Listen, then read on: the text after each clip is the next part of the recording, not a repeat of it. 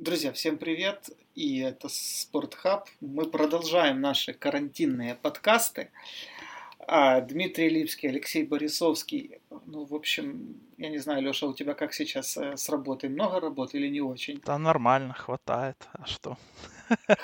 Хватает. Не, ну это хорошо, когда хватает работы. В общем, ну, нормальное состояние, потому что я честно скажу, вот вторую неделю просто ну, деградирую, вот объективно деградирую, но во всяком случае э, как-то вот полезная такая деградация, что ли. Ну, короче.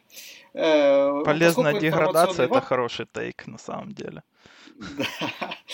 А, поскольку у нас, ну, в общем, НБА и вообще весь спорт завис, да, ну, в общем, мы ищем темы, которые можно было бы а, поднять, сделать какие-то rewatchables, в общем, углубиться в какие-то исторические события.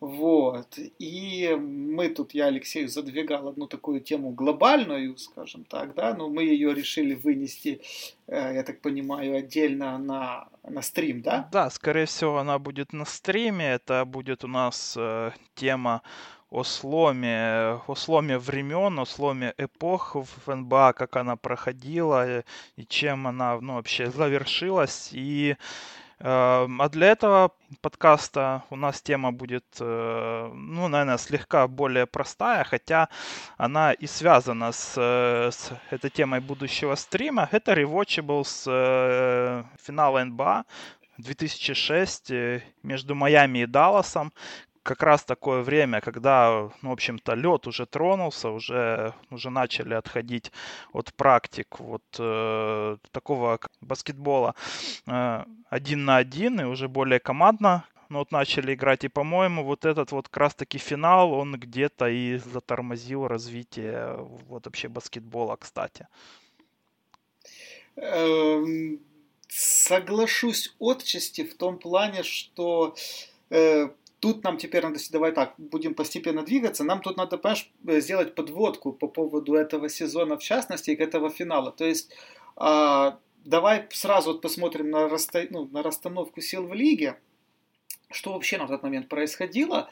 Ну, мы, как всегда, можем вот смелостью с тобой, я думаю, ну, думаю, ты не поспоришь, во всяком случае, с э, моим мнением, что э, вот, да, нулевые, это как раз такое время полной деградации Восточной конференции, э, несмотря на то, что там было довольно ну, достаточно ярких игроков. Вот. Но есть одно но.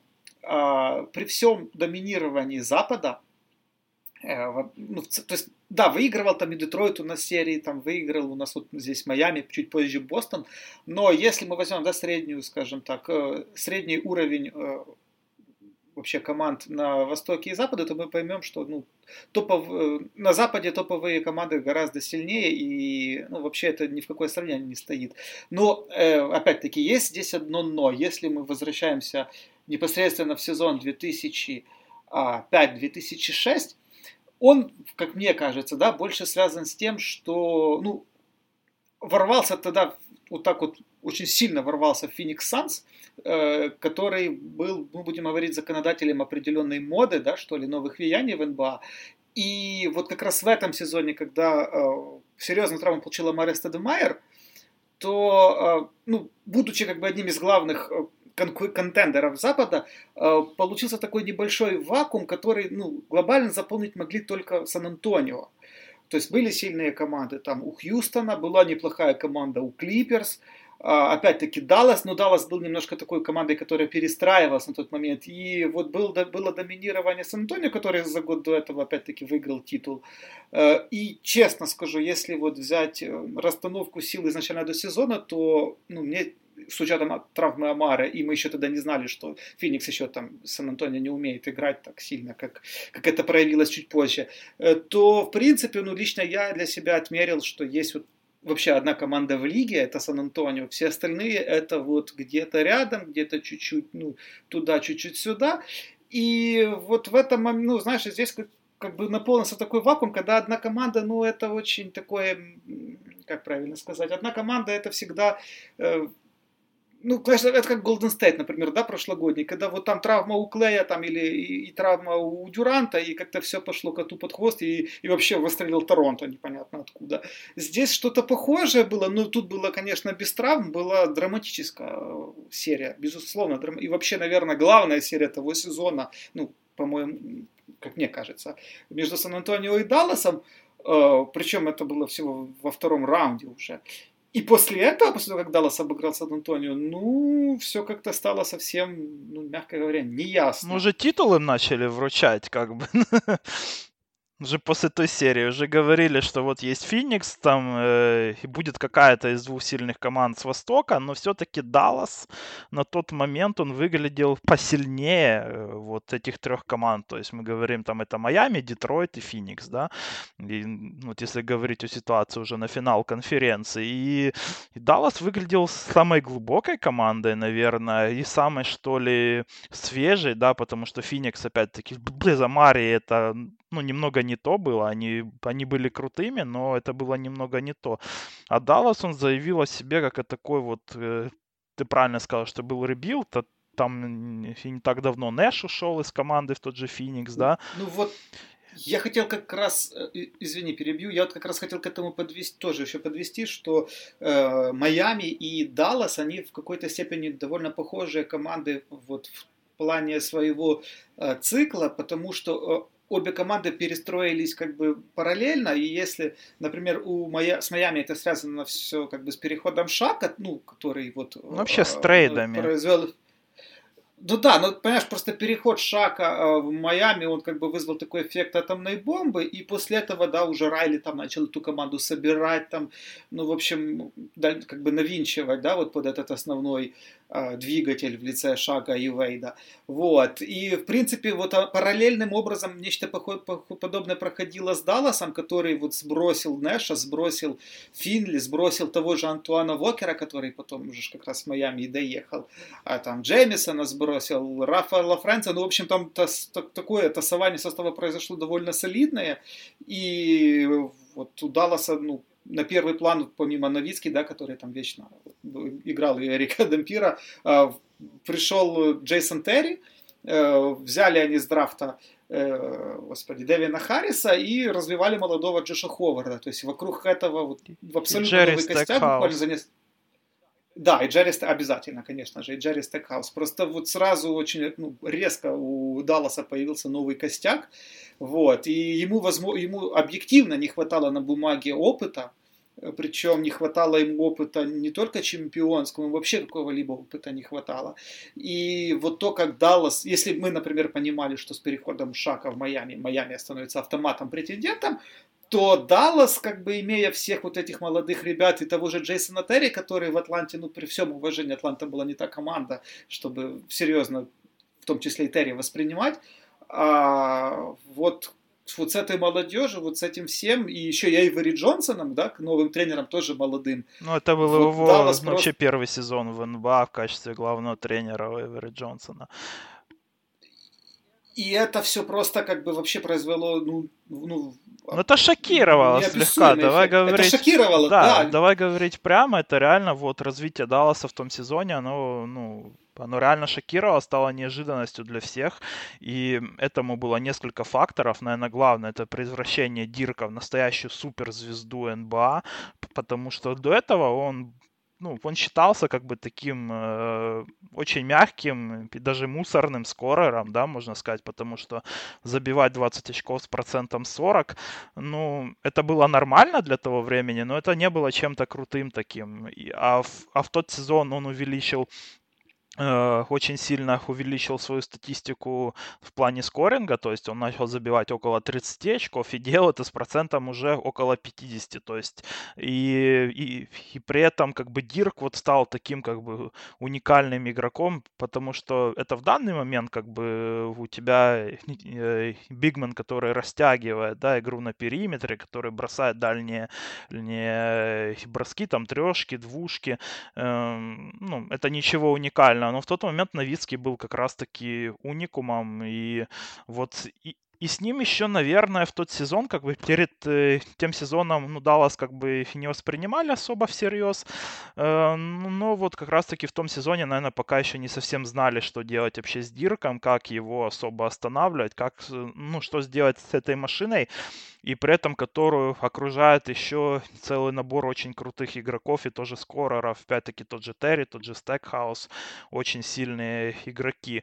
И второй, ну вот, на мой взгляд, второй э, ну, такой пункт э, очень важный в прогрессе Далласа, э, это прогресс Джоша Ховарда, который стал в том сезоне одной из восходящих звезд НБА. О нем особо не говорили в контексте драфта 2003 э, перед тем сезоном, потому что он был все-таки в тени таких игроков, как тот же Уэйт, как Леброн, как Кармело особенно, Крис Бош.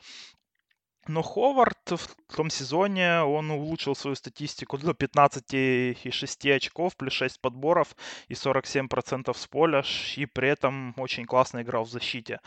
И вот эти два игрока, как бы вот их прогресс плюс общая перетасовка состава, они, вот они реально сделали Даллас одним из контендеров.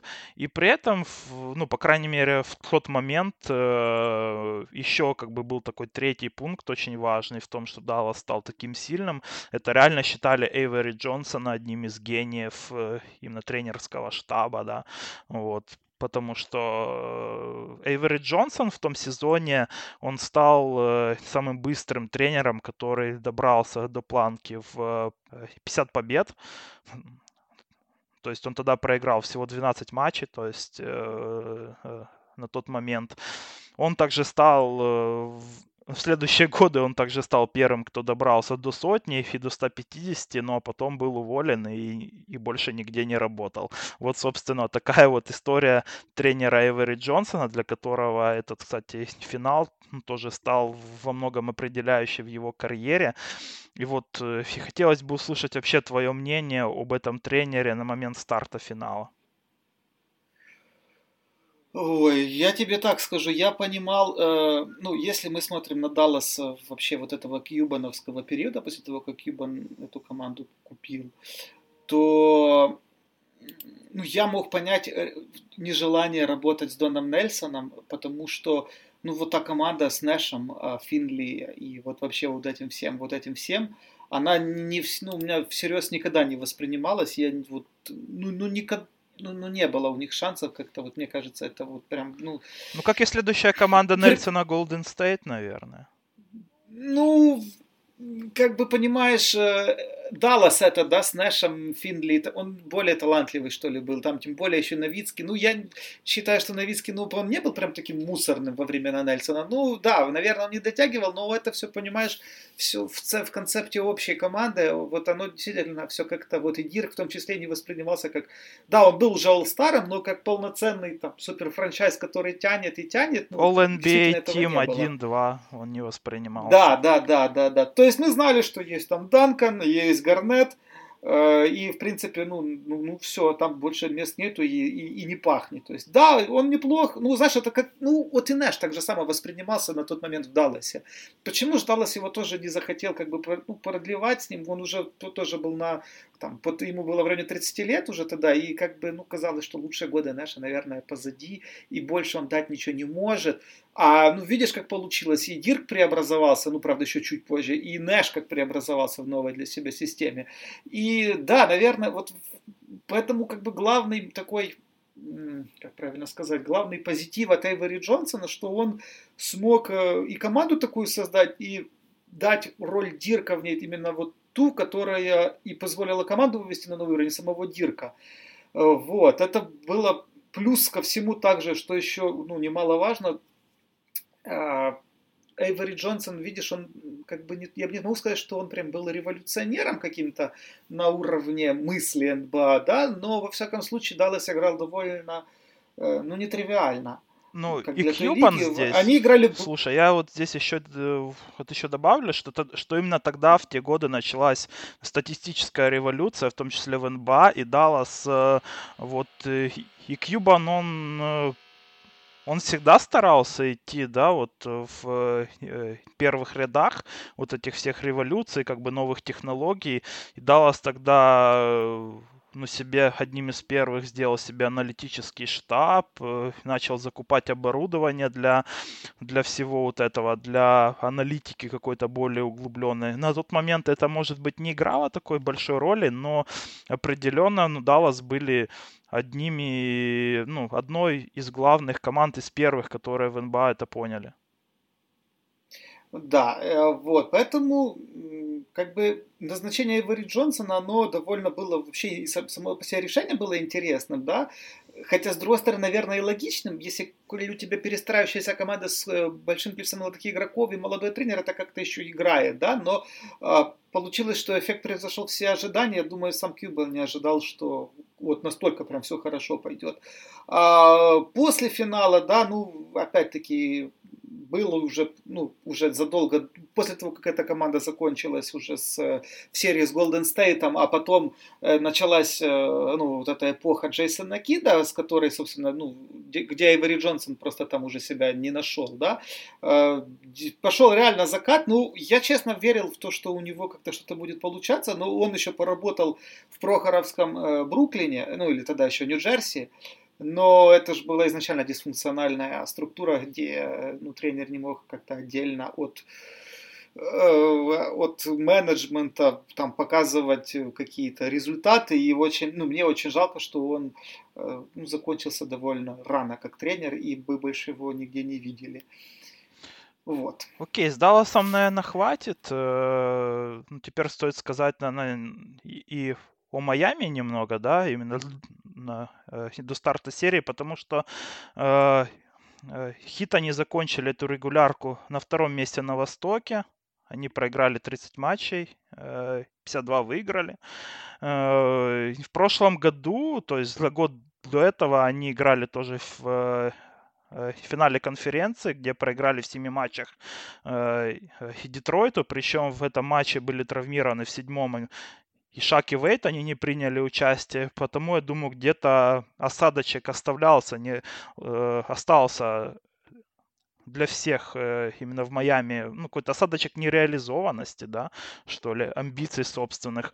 Э, Иван Ганди уже тогда хотел уходить из команды, но все-таки его Райли уговорил остаться, но потом, ну, все-таки Стэн, он, э, он решил покинуть свой пост после 21 матча регулярки, то есть там 11-10 шли Майами, при этом Шак, он тоже был опять травмирован и сыграл там всего три матча на тот момент, э, ну, то есть очень как бы неоднозначно было, да, на тот момент уход в Анганди, потому что никакой э, катастрофы не случилось, на тот момент все-таки Шак был это определяющим игроком этой команды, главным ее лицом, э, через него строилась вся игра у Хит, и, и всего три матча с ним, которые, э, ну, естественно, еще Шаку после травмы надо набрать форму, потому что это уже стал как раз-таки этот э, сезон, э, это был э, тот год, когда Шак начал сдавать, уже явно, это, э, об этом уже начали говорить, и он уже набрал вес.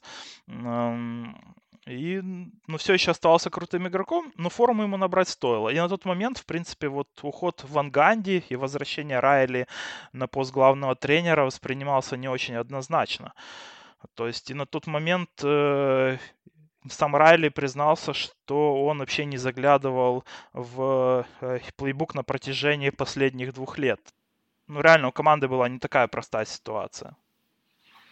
Э, да, и плюс, ну, я, понимаешь, могу понять Пэта Райли, например, вот э, смотри, логика Лейкерс, которые отдавали Шака, была же ведь довольно проста, ну, вот в том всем строче э, заключался на в том, что Шак уже просто ну, он старел, он реально старел, и у нему там еще реально оставалось пару лет, и понятное дело, что они там таким образом предпочли Коби.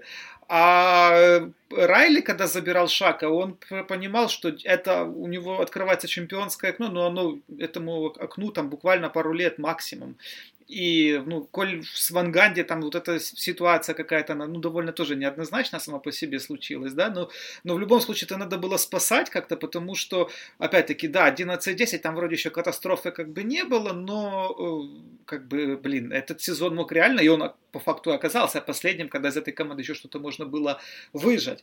Не будем также забывать о том, что команда, в принципе, возрастной была. Если там, ну, Вейту 24, Хаслиму 25, все остальные товарищи, это именно, ну, которые ну, это в основной ротации. почти, что все. Это пенсионеры, ну, да, ну, то есть они еще, может быть, причем пенсионеры, может, даже не столько по возрасту, ну, сколько, как уже, мин, даже, мне кажется, ментально. Тот же Гэри Например, Пейтон Антон... уже давно, Антон Вокер тоже ну, уже. Пейтону там 37 было, то уже с него сыпалось, грубо говоря. Ну, вот Антуан Вокер и Джейсон Уильямс, да, которым было по 30 лет, э, но это все равно, ну, как бы уже было видно, что у их как бы кто-то в 30 переживает еще прайм, а для них это уже был жесткий такой закат, и тоже было понятно, что им осталось тут всего ничего, и надо выжимать здесь и сейчас, и, наверное, Райли за неимением ну, каких-то более адекватных вариантов. Да, Но он сам их, слушай, тут надо сказать, что Антон Уокер, Джейсон Уильямс и Джеймс Поузи, они пришли в команду как раз-таки этим летом, перед стартом сезона, заменив Эдди Джонса, Дэ, э, Дэймона Джонса и Расула Батлера. Да, и вот как раз и по сути, ну, Райлиш сам создал, да, такую систему, что, не систему, а, как правильно сказать, обстановку, да, что он сам к себе закрыл, грубо говоря, путь к отступлению. Now or never, да? И, да, да, и получается, когда вот по ходу сезона, ну, по ходу сезона взять нового тренера, э, которого там есть какое-то свое видение и так далее и тому подобное, но это вообще могло бы выйти в катастрофу, и, и пришлось все делать самому. Поэтому можно сказать, что это решение Райли, оно не то, что там хорошее или плохое, оно было просто единственным. Ну, наверное, я с тобой и соглашусь, этого... да, здесь, наверное, с тобой соглашусь. И нельзя, если бы оно даже не, не взлетело, э, опять эта история, но опять-таки нельзя было бы сказать, что Райли, ну, то есть Возможно, он момент с Ванганди упустил заранее, да, но по ходу сезона других вариантов, кроме как принимать самому команду, ну тут тоже все, как мне кажется, понятно. Ну вот, э, ну тут, наверное, стоит это все закончить э, словами самого Райли, который тогда сказал, э, у тебя нет э, никакого выбора, как ты проиграешь, но ты можешь контролировать то, как ты вернешься и подготовишься э, к новым победам и, и Райли подготовился. То есть здесь можно сказать, наверное, что э, возвращение Райли, оно сделало игру команды, что ли, еще более каноничной, чем она была до этого. То есть, э, опять-таки, э, ну, полагались на Шака вообще всецело. То есть был вот, в отличие от того же Далласа, у которого такие были более современные уже э, и комбо-гарды, мы здесь видим, что была команда, которая практически полностью рассчитывала на проходы с трупа Г. Уильямсом, с Вейдом Слэшером и при этом и с э, Шак, который занимает всю краску. И при этом стоит отметить, что вот в целом в этом э, финале сошлись две команды, у которых Э, победного опыта практически не было. То есть э, у кого здесь были персни, так это у обеих главных тренеров, да, и при этом только у Райли были они в качестве тренера, и а из игроков они были только у Шака. Ну, я с тобой здесь соглашусь, но понимаешь, ну, как бы, когда ты смотришь на Джейсона Вильямса, который по-хорошему видел все, да, Гарри Пейтон тоже видел все, Антуан Уокер играл тоже на высоких стадиях. Дерек Андерсон, ну, каким бы он тоже не был там приглушенным чуваком, он играл тоже, ну, он играл на высоком уровне. Алонзо Морнинг аналогично. То есть не было, возможно, чемпионского опыта, но хоть опыт сам по себе он был, чего нельзя сказать про тот же Даллас. И глобально, ну, как я считаю, вот, вот эта небольшая разница, она очень потом хорошо аукнулась. Вернее, недостаток опыта, как раз вот Даллас, он очень сильно аукнулся, и Эйвери Джонсону в том числе, потому что ну, в некоторых решающих моментах, там, в решающих моментах они поплыли там, где они просто ну, не, не должны были. Ну, давай уже переходить к самим матчам тогда, потому что мы с тобой с подготовкой так уже довольно долго, 25 минут говорили э, о подготовке, надеюсь, обрисовали четко расстановку сил, то есть, ну, примерно по, ну, если подвести черту очень быстро, то по силе ростера смотрелся слегка сильнее Даллас, но Майами в целом тоже они укатали в э, финале конференции э, тех же Пистонс довольно уверенно, то есть там был счет хоть и 4-2, но Вейт и Шак доминировали, Шак вообще там разорвал буквально краску. И в целом, как бы вот э, и Майами смотрелись более опытной командой, но у Далласа реально был сильнее ростер. На фоне, не, я соглашусь, просто на фоне Востока у Майами вообще не было конкурентов. Просто не было. То есть Детройт, который уже там расстался с Ларри Брауном, Флип Сондрес, ну это уже, я, уже тогда было ясно, что, что там уже лавочка закрылась. А все остальные, ну, ну не Аринас, Леброн, ну это, ну, ну туда еще было это несерьезно. А Нью-Джерси, ну это они как раз, это были, тут были те годы, когда Картер, Кит, они себя как раз, как, как главные звезды, они по сути торпедировались в том числе и вот этими сериями против Майами. Э, да, давай переходить к первой игре, наверное, да, у Далласа, да, напомню, был Home Court Advantage, и, в принципе, сразу стало ясно, кто на что. Вот с перв... по-хорошему, первая игра, она стала такой, как мне кажется, определяющей в контексте рисунка, да, кто на что будет давить, и по ходу серии мало что поменяло, мало что изменилось вот именно в каких-то там скажем так, философских подходах, да, как с ведением. То есть э, было ясно, что Даллас это более э, быстрая команда, которая полагается, там, скажем так, на пространство и темп, Тогда как э, Майами это команда, которая давила через краску, которая была более тяжелой, более такой хавкортной, и вот где-то там они вот в том, чтобы повязать, завязать, э, видели свои шансы. И, наверное, как бы первая четверть, да вообще, ну, по сути, все четыре четверти, вообще, как бы, вот оно, все, все шло по одному такому общему э, сценарию, ну, разве что там разница между другими матчами, то есть это уже,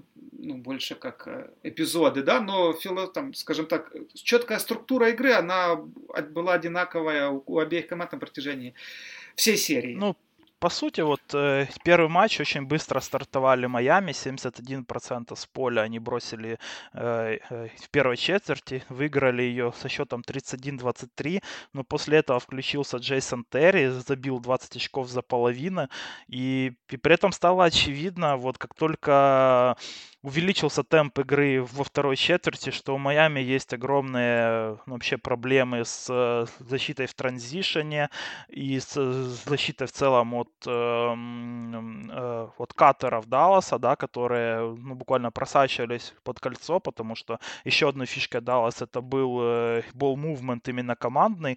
У них не было какого-то э, ну, какого-то такого именно э, true PG, потому что Джейсон Терри в качестве главного разыгрывающего был, а мы знаем, что, что Терри это скорее снайпер, чем, э, э, чем распасовщик. Вот, и, и я бы отметил здесь, что обе команды очень успешно играли зонную защиту. То есть здесь был double-team э, и на Дирке был double-team, э, и при этом как бы зона, а там был double-team э, и, и на Шаке, но в целом вот эта вот зона, она скорее играла в пользу Далласа, у которого, ну, все-таки трехочковые были чуть-чуть посильнее, чуть больше игроков, которые их бросали. Я тут, ну, я здесь и со... вот вообще, знаешь, главное впечатление после просмотра серии это то, что каждый вывод, вот любой, ты берешь, вот то, ты что-то видишь, какой-то делаешь вывод, и это всегда противоречив, потому что как бы да, но, потом ты вот смотришь сюда, как бы да, но, и сам себя в этом же разубеждаешь, то есть как бы на каждый аргумент есть контраргумент. Вот по поводу зоны защиты я вот тоже на этом подня... Э, себя как бы словил. Э, ну, тут уже, знаешь, не хочется забегать наперед, но я, ну, я все-таки забегу наперед. А, по поводу зонной защиты. Э, к сожалению, большому сожалению, ну или не к кому-то, к счастью, к кому что ближе, да, а, Даллас, при том, что зонную защиту он играл, он все равно не вот у этих молодых игроков не было э, вот этих правильных как бы привычек, то есть они не всегда умели делать, то есть не, не было постоянного вот этого боксаута, они не всегда за ним снимали подбор, когда это нужно, не всегда э, давали э, не проходить там в лицевую, то есть какие-то такие ну, базовые вещи, да. Но не хватало жесткости. Они это, да, это мы сейчас к этому еще вернемся. Да, это мы сейчас к этому еще вернемся. Я просто к тому, что первое преимущество Майами в том, что они вот в таких, знаешь, базовых вещах были сильнее, и в этом плане как бы им зонная защита больше играла, вот, мне кажется, им в этом плане она больше играла в плюс. Это раз. А второе, да, по поводу физики, здесь, здесь нельзя не сказать реального слэшера, который бы мог заканчивать сопротивлением из-под кольца, у Далласа не было. Он был только стекхаус, если можно его к таким еще отнести. Он уже начал сдавать. Ни Джош Ховард, ни Харрис, ни Терри, это люди, которые в проход, ну, ну, то есть, они могли, да, это были катеры, но по факту в сопротивлением эти люди не заканчивали. И в этом было просто сумасшедшее преимущество Майами, который через Вейда как раз, более того, не было же ведь этого преимущества и под своим кольцом, ведь э, серия же была по-хорошему построена на, на Уэйде, как на человеке, который просто постоянно идет в проход, а не было кому, то есть даже когда было кому страховать, реального, оказать сопротивления физического не было. Ну, то есть таких, ну, Дирк это, это просто выглядел неубедительно, тогда как вот эти все дуболомы, которые бегали за шагом, ну, их просто на все банально не хватало. И, и, и в этом, мне кажется, была, заключалась главная трагедия Далласа, они не были физически готовы и атлетичны к этому. И, и смотри, вот мне кажется, что первые два матча, они они вот, э, ну, они хоть и закончились э, э, победой Далласа, но для Далласа здесь были первые тревожные звоночки, потому что мне кажется, что Эйвери Джонсон, он не совсем правильно определил лучшего игрока у Майами в этой серии потому что было явно э, первая главная задача это было ограничить Шака и выключить Шака. Эти вот эти вот дабл-тимы, постоянные фолы, жесткий прием Шака в посте. Вот где была реально жесткость, это в том, как Шака принимали в посте тот же Диоп э, и Дампир. То есть его сразу же били по рукам, сразу же там очень жестко толкали. В принципе, Ишаку особо ничего не давали сделать. Но это дало... Э, но все это, оно дало э, и намного больше пространства для, для Дуэйна Уэйда, который, в принципе, вот он и пользовался и тем, что защита у Маверикс была, ну, как-то зациклена немного на шаге, да, в первых трех матчах наверное. И и он реально сношал Даллас в проходах, откровенно говоря, потому что у Далласа особо не было защитников на периметре, которые могли что-то с Вейдом поделать. Это прям было заметно прям сразу еще в первых двух матчах, хотя они опять-таки закончились э, победой Далласа. Но в целом, наверное, единственный, кто что-то смог сделать на ногах против Уэйда, это был молодой Харрис но которому очень сильно не хватало массы тогда, не хватало, ну, чисто физической силы в свой э, э, э первый сезон в НБА.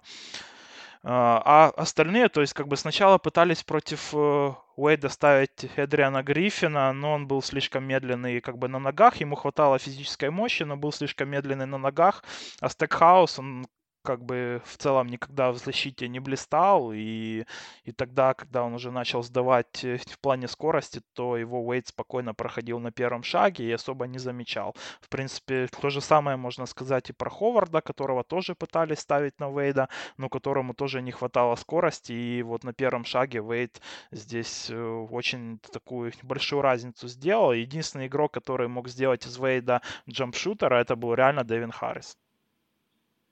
Да, я с тобой полностью согласен. Мне очень нравится позиция в плане того, что э, неправильно определили главного игрока.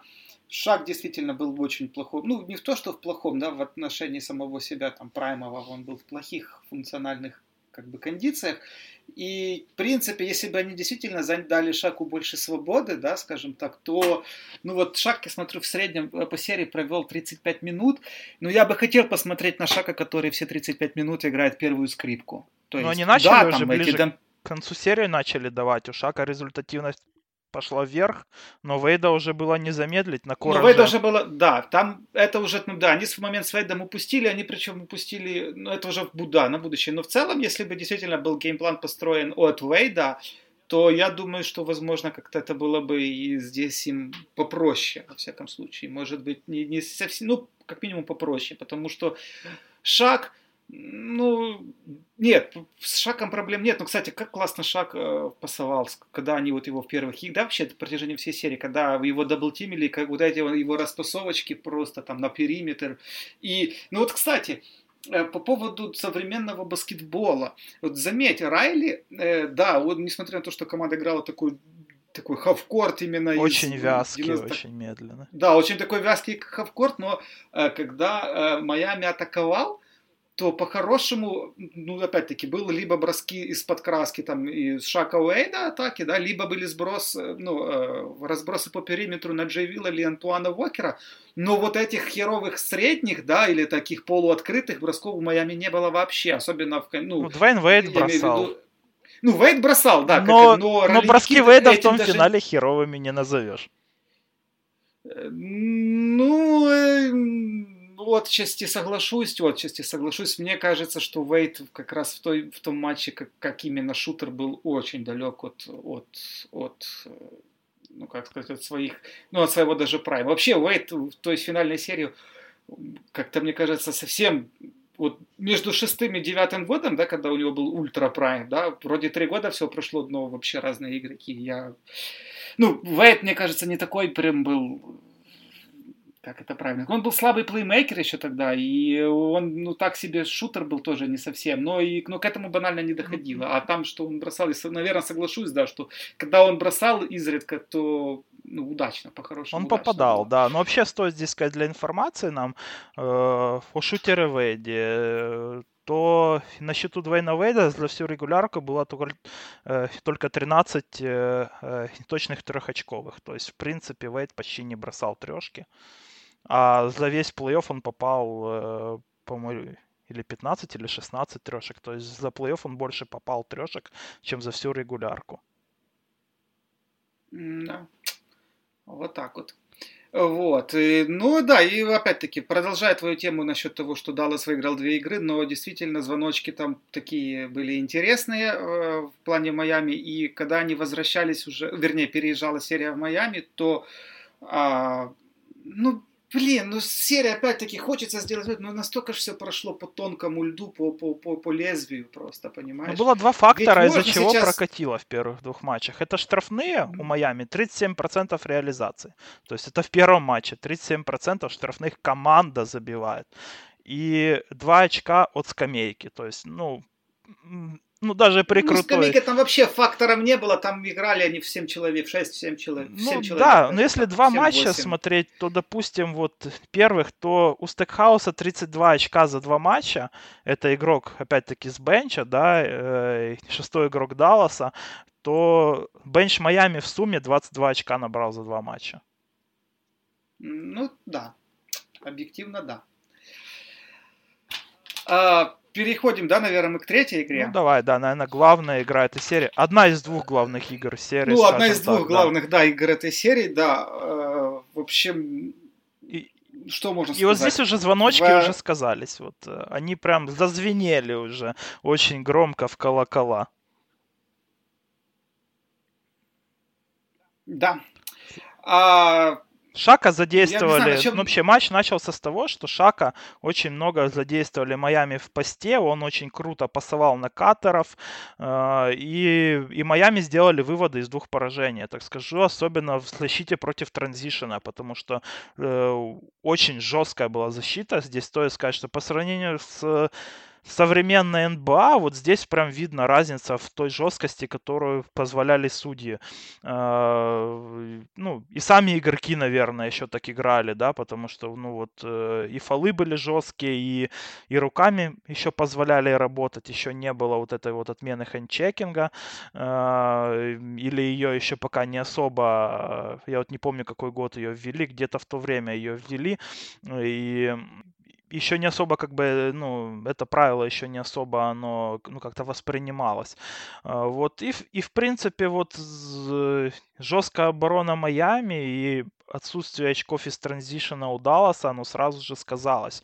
Потому что, хотя и Даллас э, и вел, 10, и вел 9 очков э, э, перед четвертой четвертью, но в целом игра по крайней мере, в первой половине она проходила под э, э диктовку Майами. То есть и здесь уже, в принципе, вот опять-таки еще раз э, bench points, да, 25-2, это то, что позволило Далласу переломить игру на стыке третьей и, четвертых четвертей, и мы ну, собственно, перед самой эпичной частью третьей игры получаем ситуацию, когда Даллас ведет плюс 12 в четвертой четверти, а Майами освистывают болельщики. За 8 минут, да. Но там еще стоит добавить, за счет чего, то есть Майами хорошо провел первую половину, за счет чего, опять-таки, Даллас пошел, а, пошел вперед в отрыв в третьей четверти. А Майами прекратил опять-таки работать нападение. То есть, опять-таки, они грузили в начале шага, но потом это уже работать перестало. И э, вот превратилось сразу же вот это нападение забитого туалета, как скажем так, да, и когда просто даже не то, что дело до бросков не доходило, не то, что там до забитых там бросков. И очень много в транзишене, как раз вот на в третьей четверти, Даллас забил из-за вот после э, потерь. Э, после того, что Майами банально не успевал. И они вообще этот чит с Шаком, они хорошо раскат... Ну, мне кажется, они его как-то вот... Вот, вот тогда они в, в, этот момент схавали, скажем так.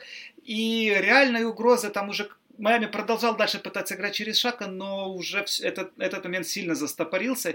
И я, честно, ну, пересматривая, опять-таки, я, конечно, в шоке, как, как Даллас мог отдать этот матч.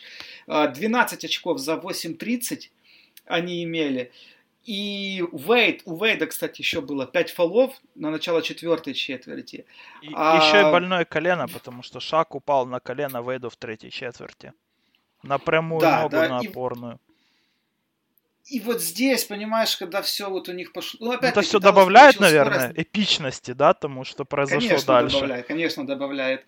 Даллас как раз вот он получил темп и пространство, но смотри, как Даллас заканчивает. Даллас заканчивал только там, ну, средними открытыми бросками. То есть там или на показе, там Ховард, Стерри, да, убирали игрока на первом шаге, бросали открытый средний. Но, но, вот весь бич Далласа этой серии, в позиционном нападении они ничего не смогли сделать. И только Майами, как бы, то э, ну, скажем так, этот момент с потерями, да, в своей, в своей атаке, он немножко э, разрулил, скажем так, и перевел опять-таки игру в хавкорт. Даллас за неимением True PG как раз у него все стало обратно. И по-хорошему это проблема его ну, канала до самого до конца серии. Это то, что им не позволило выиграть эту, это, это, это, это противостояние. И по сути, а, наверное, единственным решением, которое они в такой ситуации пытались сделать, это были, ну, это были запросы за э, Хинадирка, который провел откровенно не лучшую серию. При том, что третий матч он провел классно как раз-таки, но в целом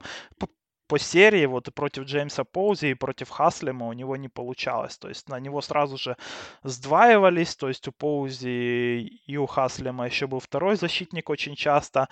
И после этого, ну, Даллас не мог вот использовать эти ситуации, когда там или Дирк, или форсил какие-то очень сложные броски, иногда их попадал, или пытался отдать их на периметр, но там вот как раз-таки жесткая защита Майами, она сыграла свою роль, где просто очень реально классно командно в защите э, играли хит, которые страховали своих игроков, вот этих, которые сдваиваются. И все доводилось до того, здесь я, вот, и, к чему я это веду? А, к тому, что когда были, были вот э, Инадирка Э, сдваивались, да, то тогда приходилось ему пасовать очень часто кому-то другому.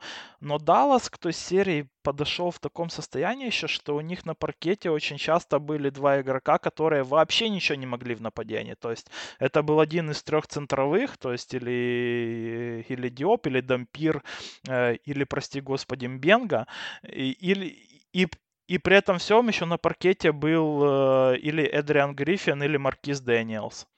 И вот здесь это для защиты Майами, это, ну, прям сказка ну, была. Про пятую, это, это про пятую, больше даже про пятую игру, вот я хотел сейчас об этом тоже поговорить, ну, про, ну в контексте пятого матча. А, да, и был, ну, как бы, какая была надежда у них, э, у, у Далласа, имею в виду. Давай так, главный игрок серии у Далласа это Терри. Да. По поводу Дирка слабого матча, но все глобально все держалось на Терри и на его попаданиях. Даллас играл вот эти вот, э, как сейчас модно, там опять-таки копировать у Golden State вот этот офскрин, но этот офскрин был как раз завязан не на трешках, как у ГСВ, он был завязан на средних бросках. На флотерах. И когда, да, когда это, понимаешь, когда это средние броски, это опять-таки у тебя меньше пространства, у тебя больше сопротивления и меньше эффективности. В этом тоже была большая проблема на самом деле. Вот. И, ну, опять-таки, конечно, конечно, сколько там, я сейчас... А, 13 очков, вот, а, записал. Если 13 очков за 6.30 было преимущество у Далласа, максимальное преимущество в четвертой четверти, то есть уже, по сути, на экваторе четвертой четверти. Это при том, что Вейт уже вот... начал разогреваться, уже начал попадать броски, но Даллас еще пока и, что отвечал. Ну, Даллас, держ, Даллас, Даллас отвечал, да, и вот здесь просто вот, ну, на этом, будет на этом, в, в этом периоде времени, когда Майами максимально как бы понизил темп, как Майами начал попадать и переводить таким образом, э, ну, забрал у Далласа возможность быстрых отрывов. Удушили Далласа полностью. Их. Да, удушили стали, и Даллас ничего не мог, ну, ничего не мог сделать. То есть э, базовые комбинации Далласа были завязаны на этом офскрине, да, там под Ховарда или там под Терри, или максимум там Терри проходит один два заслона, а там есть у него, если у него есть там место, он бьет, если у него нет места, атака просто заканчивается, ну, то есть сразу. И очень долгий розыгрыш, опять-таки, Даллас вот все 24 секунды в позиционном нападении, они заканчивали почти вот на, на, на исходе уже. И вот здесь, кстати, тоже про Эйвори Джонсона, ну, можно тут задавать ему вопросы, хотя, опять-таки, мы видим, что к решению этой проблемы Даллас подошел радикально и только через два года затрейдив Джейсона Кида. Ну да, по сути, а на тот момент, ну, то есть, э, все пыталось решиться тем, что и надежда на то, что Эдриан Гриффин сдержит э, Дуэйна Уэйда в защите и, и, и какие-то ну, потери форсируются. А, да. ну, ну, то есть была на это надежда и держались два игрока, которые в э, атаке вообще ничего не могут. И при этом ну, Вейт итог, все-таки попадал. Э, как итог, все свелось у нас штрафным, к, э, дикой, к, эпи, к штрафным, к да, которые Дирк Новицкий ну, просто не Перед этим шаг попал Вернее, два, он... который до да, этого один из девяти, два из двенадцати. Это же вот это штрафные у Шакила Нила примерная статистика по штрафным в предыдущих матчах и в тот момент э, э, тоже. И тут шаг в клатче попадает два. До этого еще Гэри Пейтон попал ключевую двушку, как мне кажется, которая вывела ну, вообще вперед э, Майами там буквально за, Гэри за 10 Пейтон там, секунд принципе... до конца. И в защите его, да, вот именно вклад Пейтона, вот кто, ну вот, кто э, старался удушать сильнее всех, наверное, это Гэри Пейтон. Да, определенно, определенно так. И как раз Гарри Пейтон, ну, его, он был максимально незаметен в атаке на протяжении всей серии, но свои главные броски в третьей и пятой игре он сделал. Да-да-да, я вот на этом и хотел вот. сделать акцент, что Пейтон вообще, то есть мы говорили статистику э, э, бенча Майами, да, до этого. Э, игроки с бенча реально использовались, но только чтобы вот э, выйти, забить минуты какие-то и постараться что-то в защите сделать. И здесь вот эта двушка от Пейтона, которого, ну, практически забыли в углу, он сделал э, фейк, прошел... Ну, на показе да, убрал, да, да, сделал два убрал, шага вперед и дальнюю двушку хладнокровно завалил. И, и на покерфейсе побежал обратно в защиту это было прям, э, ну, это был один из тех моментов, которые, мне кажется, на психологию Далласа очень сильно повлияли. И... Ну, наверное, сильнее всех на психологию повлиял промах Дирка за 1,4 секунды, когда он мог сравнивать счет. Ну, последний, да, последний свой э, бросок он не попал. Ну, это, наверное, то, что как раз тогда Дирка еще отделяло от статуса там. Ну, это Дирку потом еще игрока. долго будут вспоминать, несколько Конечно. лет. Конечно. Так, слушай, ему, ему вспоминать надо не только те броски глобально, ему есть вспомнить, в принципе, ему можно предъявить за всю серию. И, опять-таки, Дирк в четвертых четвертях очень слабо отыграл. Я уже не говорю про решающий шестой матч, когда, ну, он вообще, по-моему, у него, по-моему, ни одного броска забитого в четвертой четверти. Именно броска да, с игры. Да, да. И как бы это будут очень долго вспоминать и по, и по делу, и по праву, но надо сказать, что он достойно отмылся. Ну, Немецкий чокер не было до чемпионства Далласа, потом будущего, очень распространенным э, выражением. На некоторых форумах, Слушай, скажем ну, так. Вот глобально, да. но смотри, глобально, да, но Дирк это, давай так, атипичный такой форвард, да, семифутер, э, вот скорость семифутер, которых тогда вообще не было. И ну, мне, с другой стороны, тоже трудно представить, чтобы в то время, да и не только в то время, в принципе, да, чтобы вот был э, ну, можно было такого игрока задействовать на протяжении всего матча, который бы там тебе херачил по 35-40 очков. Ну, по-моему, это даже как-то и несправедливо тратить. Ну, такое кто мог, такое, такого Гарнет не делал, такое мог Данкан делать и тот. Ну, это не было... Э, у Данкана ведь тоже там по-хитрому система это отстроена, когда есть Женобили, есть Паркер, а он там... Ну, то есть ну, Танка, наверное, наряду с Шаком единственный, кто вот из этого поколения, да, в 21 веке, который мог вот на таком uh, full лоудинге, если с можно высоким так сказать, процентом да, вот, еще. с высоким процентом в плей-оффе наяривать один за другим. Это прям, ну, то есть, а требовать такое от Дирка в том положении, который до этих стадий никогда еще не добирался, ну, тоже как-то и несправедливо, да, но вот величие, видишь, путь к величию вот оказался довольно-таки да. тернистым. Здесь, наверное, стоит сразу отметить одного из главных вообще героев этой серии, который был не очень заметен, наверное, но сделал очень большой вклад. Это Джеймс Поузи. И здесь вот как раз-таки решение Петера Райли поставить на Дирка андерсайст игрока, но который не уступал Дирку по подвижности. То есть там разница между... У Дирка там, кажется, 7 футов рост, да? Э, ну. 6,6 у Поузи было, то есть это, в принципе, размеры. Ну, он был ниже, чем Джош Ховард, там тот же самый, в принципе, ну, это SF скорее Поузи был, да, и поставить его все-таки на ПФ, а, э, э, на Дирка, который мог э, ну, через него спокойно бросать. Но это как раз-таки и форсировало именно броски у Дирка и сложные броски. Но забрало у Дирка, наверное, главное его оружие это э, в борьбе именно с, с бигменами того времени, это и, и подвижность и проходы. И, ну, надо отметить не только Поузину и Хаслим, они поочередно с ним работали. Вот. Но то, что оба товарища вот смогли, скажем так, занести себе эту серию в активе, в принципе, их после того акции выросли. Мы помним, что Паузе потом еще играл в чемпионском Бостоне с той же самой ролью. Вот. И ну, уже в роли да, плохого контракта. Ну, это уже такое ну, дело. Ну, плохим контракт этот стал как раз-таки из-за того, что Поуза переоценили после этой серии. Ну, это, ну, это естественно. Слушай, ну, много кого. А до, до Сагана Диопа, который после серии Сан-Антонио. Ну, ладно, давай еще доберемся до переплат будущих. Да. Четвертая игра у нас, в принципе, прошла уже больше под диктовку э, Майами, Далласа вообще ничего не, Даллас ничего не попадал. Но они были Кирка в шоке, наверное, после третьего матча еще просто их э, ну, застанило как-то.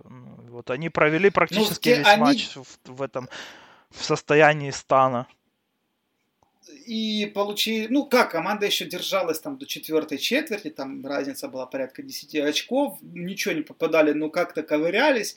А, но в четвертой четверти совсем расклеились, 7 очков, по-моему, они набрали за четверть четвертую. И там еще ж проблема, как получилось довольно обидно, как бы с одной стороны слетели там с блоуаутом, с другой стороны там а, наиграли в общее количество минут там за 40 даже, то есть все, все лидеры команды. И тут, ну, наверное, Кирк 2 из 13 попал, и в целом вот этот вот рывок Далласа в третьей четверти, он, ну, когда они сократили до меньше 10 очков, он был обусловлен скорее ужасной игрой хит, расслабленностью, 11 потерь за 12 минут. Uh, ну, такого даже Джеймс Харден не делает, наверное. Слушай, ну, и вот как да, раз-таки вот главный... и то, о чем мы говорили с тобой раньше, да, что когда были потери у Майами, тогда Даллас мгновенно стрелял. И вот это было в третьей четверти, остальные, в принципе, три четверти, то есть ну, Далласа практически не было. И случилась, наверное, здесь самая главная потеря для Далласа, это дисквалификация Джерри Стекхауса за неспортивный, за грубый фол на шаке. То есть он получил себе дисквал. Э, ну, хотя сначала это был вроде флегрант 1, но потом ему прописали дисквал. Это был дисквал, это была большая потеря для Далласа, поскольку Стекхаус, ну, во-первых, был лидером, да, как человек, который со скамейки, это человек, который заканчивал матчи в лайнапе, вот, и, ну, получилось так, что, кстати, вот тут такой момент по поводу Стекхауса, а знаешь, вот за эти 15 сколько лет в играх финала всего два раза людей удаляли, ну, дисквалифицировали на игры, это был Стекхаус и Дреймонд Грин. Ну, то есть ты понимаешь, да, вот уровень, вот, вот, вот насколько это все, ну, я не, не хочу ничего говорить там хорошего или плохого, но просто два таких абсолютно, ну, дебильных эпизода и абсолютно два дебильных решения по итогам этих эпизодов. Шакил Анил после игры тогда сказал, что его там дети встречают э, дома и бьют еще сильнее. В общем, что он сказал, сказал какое-то флегран 2, это, это вообще позорище там, и так далее и тому подобное. Ну, действительно, поднялся большой кипиш. Ну, там не тянул фол на а, флегран 2. Там не тянул фол на Flagrant 2, но как уже потом, знаешь, в конце, уже после серии, когда начали поднимать разговоры о всех теориях заговора, там, короче, выстрелил конфликт. А, в общем, нашелся конфликт, что супервайзер, вот рефери, да, которые обслуживали матчи, Эд Рашева, по-моему, звали, у чувака был прямой, э, ну, до этого был прямой конфликт с Кьюбаном. И есть как бы, ну, как бы в этих теориях, да, очень много обсуждалось, что как раз а, личное там, не, не восприятие, неприятие Марка Кьюбана могло как раз, с Марком Кьюбаном могло как раз и а, как бы вот быть поводом, да, чтобы Стекхауса по итогу дисквалифицировали и переквалифицировали сам Фол. Вот. И вот тут тоже такой, ну, грязненькая такая история получилась. Ну, конечно, не настолько грязная, как с Дреймондом Грином, потому что там ну, это вообще был, кур, было куром насмех. Ну, в общем, что есть, то есть. А, да, уверенно получается, Майами у нас взял четвертый матч. И пятая игра, которая стала, опять-таки, одной из двух, ну или из трех решающих, которая, опять-таки, прошла у нас по примерно одинаковому сценарию, где Даллас, опять-таки, Даллас тут начал соображать, терпел, знаешь, вот реально, после четвертого матча, если в четвертом там, матче они взяли какую-то паузу на то, чтобы собраться, то они собрались и сделали выводы, потому что э, еще в четвертом матче как бы стартовал уже Харрис вместо Гриффина и, и четко играл с Вейдом, но в целом, как бы, ну, опять-таки, вся команда еще была ну, вообще не собранной. То вот как раз-таки в пятом матче тут и Харрис остался в старте, э, и именно уже было более концентрированный эфорт на том, чтобы остановить именно Уэйда, а не Шака. И э, и надо сказать, что это работало, потому что Джейсон Терри просто феерил. У него 19 очков за половину. У Далласа плюс 9. Дуэйн Вейт 3 из 13.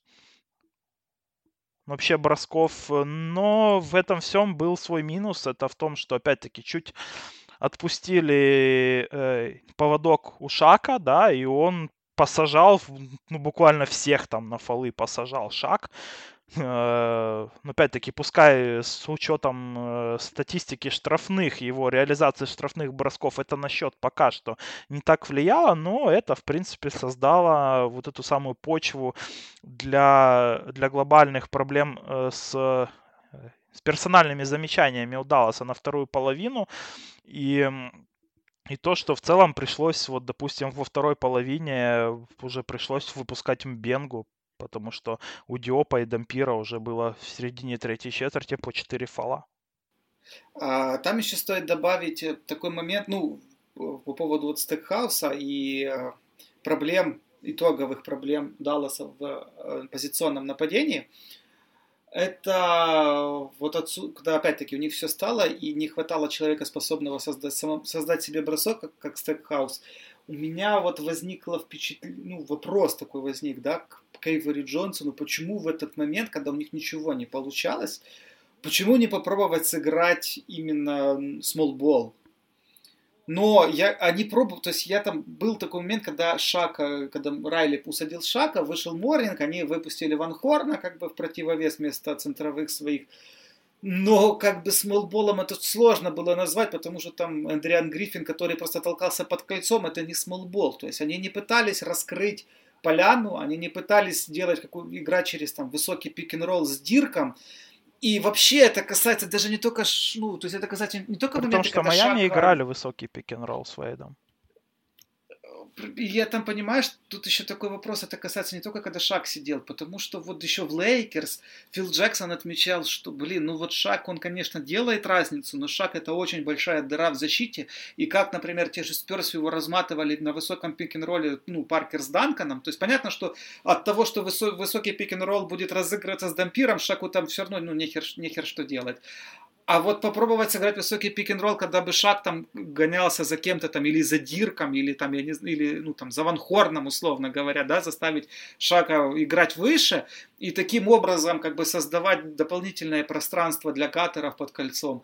Вот этого у Далласа не было, и мне кажется, что это вот, ну, какая-то, скажем так, ну, как минимум, момент, на который Эвери Джонсон мог бы, как минимум, протестировать, посмотреть, потому что, опять-таки, ну, игра Шака в защите, она базировалась, что вот, вот он играет... Ну, что он да, стоит вот, и занимает вот, пространство. Да, стоит и занимает пространство, а на, ну, высоко он не играл, и мне кажется, что вот надо было провоцировать, пробовать провоцировать, играть э, Шака высоко в защите, а если бы он этого не делал, то наказывать с дистанции, но этого не было, и мне кажется, вот как раз моменты отсутствия стекхауса, когда у них вообще ничего не получалось э, в позиционном нападении в концовке, ну, это, возможно, было как раз тем решением, которого они ну, испугались или, возможно... Ну, наверное, не, не было такой опции в этом матче, именно в пятом матче, когда не было стекхауса, потому что я для себя тоже отмечал, что они уже пробовали играть смолбол уже и в шестом матче, когда был Джерри, э, но здесь у тебя реально, вот как ты сказал, что у тебя есть из опции Эдриан Гриффин, который вообще ничего не умеет в атаке,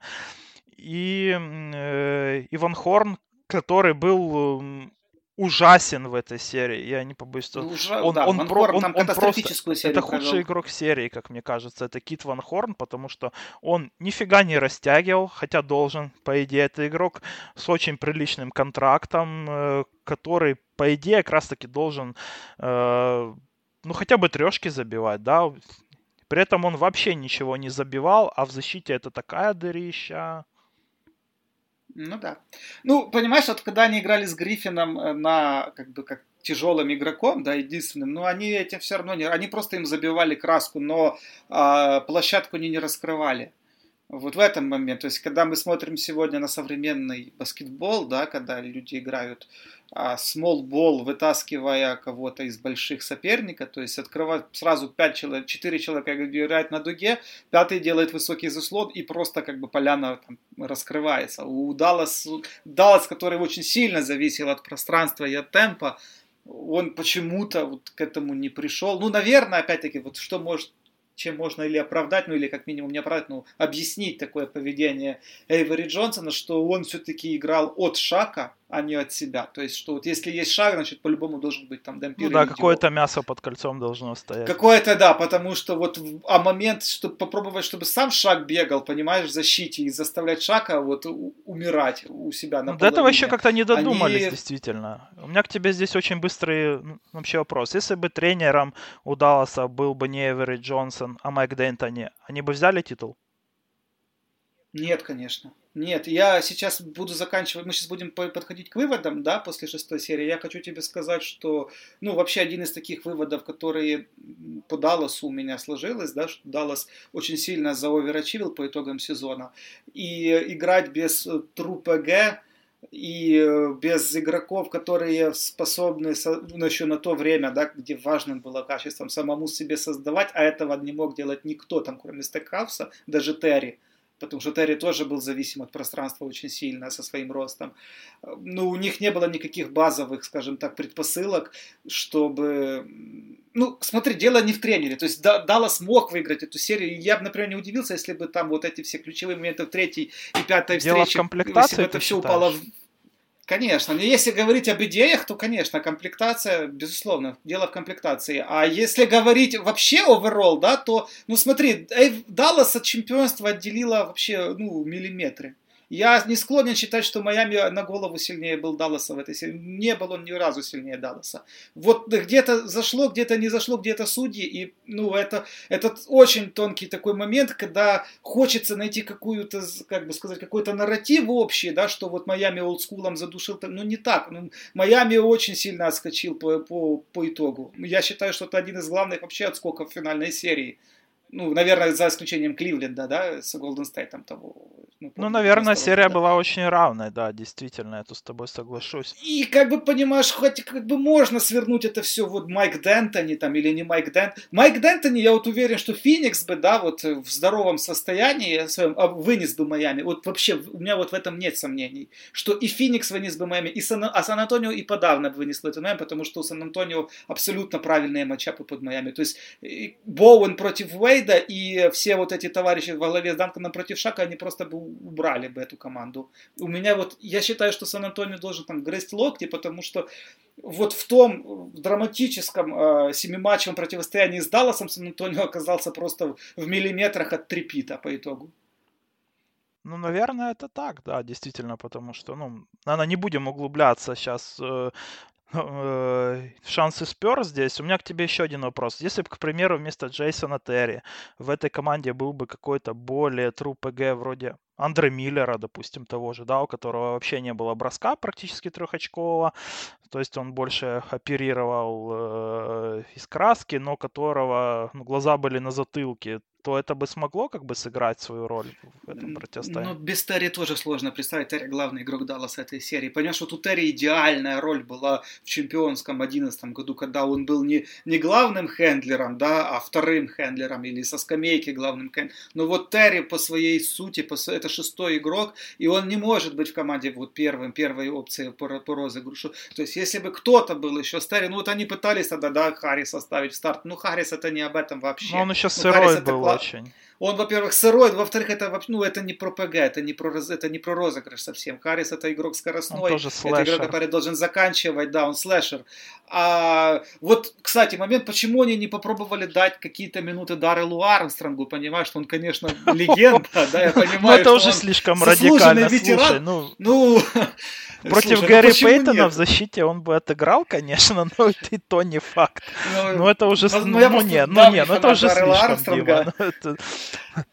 Дэрил Армстронг на тот момент это уже было слишком, наверное. Так, давай вернемся к пятому матчу. Ну, вообще расскажем, что здесь происходило дальше, потому что э, концовка была эпичная и очень спорная на самом деле, да, потому что мы с тобой чуть-чуть увлеклись размышлениями.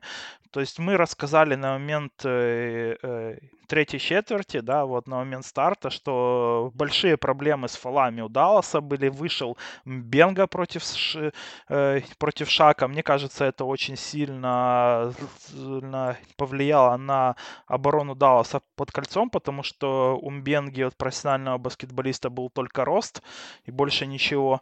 Э, в отличие от тех же э, очень ограниченных в атаке Идиопа и Дампира, но они хотя бы в защите играли хорошо и персонально, и на подстраховке, то есть могли гамака любому отвесить, то с Мбенгой под кольцом в третьей четверти образовался просто проходной двор, э, и это все э, и это все вместе с тем, что Двейн Вейт все еще продолжал унижать Адриана Гриффина в проходах. Э, и как раз-таки вот после неудачной первой половины Двейну Уэйду вот здесь чуть приоткрыли кислород, и он уже почувствовал свою игру э, перед четвертой четверти. И Майами отыгрались. Вот как раз таки момент, когда был Бенга на паркете, когда вот, был проходной двор, Майами отыгрались, они, они очень эффективно реализовывали свои броски, и при этом здесь... Э, Uh, при всех проблемах со штрафными Эвери Джонсон uh, продолжил uh, использовать очень известную, очень известную тактику. Это хак и шаг. И э, вот это большое, огромное количество штрафных в том матче, оно было вызвано во многом э, как раз-таки этой тактикой. Вот на момент старта четвертой четверти, кажется, было 26, э, у Майами было 26 реализованных штрафных против 40, ну, то есть пробитых практически все промахи были у Шака. То есть вот как тебе кажется, вот эта вот как бы тактика, она работала или нет? Она была нужна или нет, с учетом того, что э, ну, вообще куда матч ушел потом, и как, были, э, и как было важно сохранить на паркете своих э, двух главных центровых? Честно скажу, можно было бы расценивать это как э, ну, дееспособную тактику, но это надо было, если ты уже такой херней страдаешь, то надо идти до конца. Но тут, понимаешь, я сейчас объясню, что я имею в виду. Э, на последних минут, секундах, вернее, там правильно так, до того, как э, Гарри Пейтон, кажется, сравнял тогда счет в пятой игре. Помнишь вот этот проход и левой рукой, он да, таким да, флоутером вот, вот это вообще дичь. Там еще с подкруткой, была. с такой отчитал. Да, да, да, да, да. То есть там это все было на последних секундах. Вот тогда надо было фалить на шаге. Когда было у Далласа плюс 2 там или плюс 3, я не помню. Э, не, было плюс 2, плюс 2 у них было. Или ну, неважно, не суть важно. То есть у них было преимущество, Гарри Пэтту, по-моему, сравняли, или, ну, короче, было плюс этой, один, вот надо у Далласа было плюс один, потому что до этого Джош Ховард два подожди, штрафных я, я... мимо промазал, вот у меня это записано да, как Джош раз. Про... Осталось плюс да, один да. у Далласа вместо плюс трех, это тоже ключевой момент. После этого э, э, Гарри Пейтон попадает вот эти два очка за 30 секунд и становится плюс один у Майами. Вот. И мне кажется, что Шака нужно было прессовать вот вплоть до самых последних, вот, вот тогда надо было фалить. А, понимаешь, но тут такой момент, как вот сказал Грег Попович после финала 2013 года, когда, помнишь, там, ну, вот этот момент, когда Роялин сравнял, у Поповича спросили, что вы не фолили. Ну, то есть, как бы, два штрафных, как бы, последние секунды, все, это, это, это победа, по сути. А Попович сказал, что у нас в Америке так не делают. То есть, в Европе так делают, а у нас так не делают. И момент, когда вот с Шаком, понимаешь, когда его нужно было обкладывать фолами как раз вот вообще во всех этих концовках, и вот, да, когда ну вот уже все, когда время на исходе, у тебя есть преимущество, ты должен был тогда вот, ну этого не делал никто, и когда еще Шак Лейкерс играл, и тот же Дон Нельсон, который считается там родоначальником этого всего хозяйства, этого никто не делал на самых последних секундах, потому что это типа как не по понятиям. Но тут, понимаешь, надо или к умным, или красивым. Или типа за титул, или как бы, ну, ну или, или, или, или мы чему-то там не соответствуем. Ну, получилось так, что в концовке не по понятиям поступили с Далласом, но, ну вот, ну вот, вот очень такой противоречивый момент. Просто, ну, мы сейчас вернемся, мы сейчас понимаем, что там дело дошло в овертайм. И, по сути, весь сырбор пятой игры, он свелся к одному простому моменту фолу Двейну Вейду. Ну, по сути, да, потому что вот, э, ну, после это, попадания да, Пейтона момент... так, э, тогда попал Дирк, просто бешеный бросок с отклонением за 9 секунд. Было плюс один у Далласа был, и после этого мяч дали Вейду. И он... Я, кстати, когда говорил за Шака на фалить на Шаке, это было не в овертайме, а еще в основное время. А там было плюс 2 у Майами, и, по-моему, тогда Уэйд сравнял на, на, на, на самом, самой концовке. Да, ну, Уэйд сравнял тогда бэнкшотом. Вот, и вот я к тому, что когда у них было плюс 2, вот тогда надо было фалить на шаке и заканчивать эту серию. А получилось так, что как бы так не поступают, но Уэйд сравнял, они вышли сюда потом в овертайм на последние секунды, ну, на Веде свистнули этот ну, фол, ну, это, это, это очень, это очень, ну, это, это даже не фол, это мне, мне это вообще тяжело об этом говорить. Э, тут же момент, я вот почитал просто про вот эти все дела, Симмонс э, разбирал этот эпизод у себя, тогда еще на ESPN, когда работал.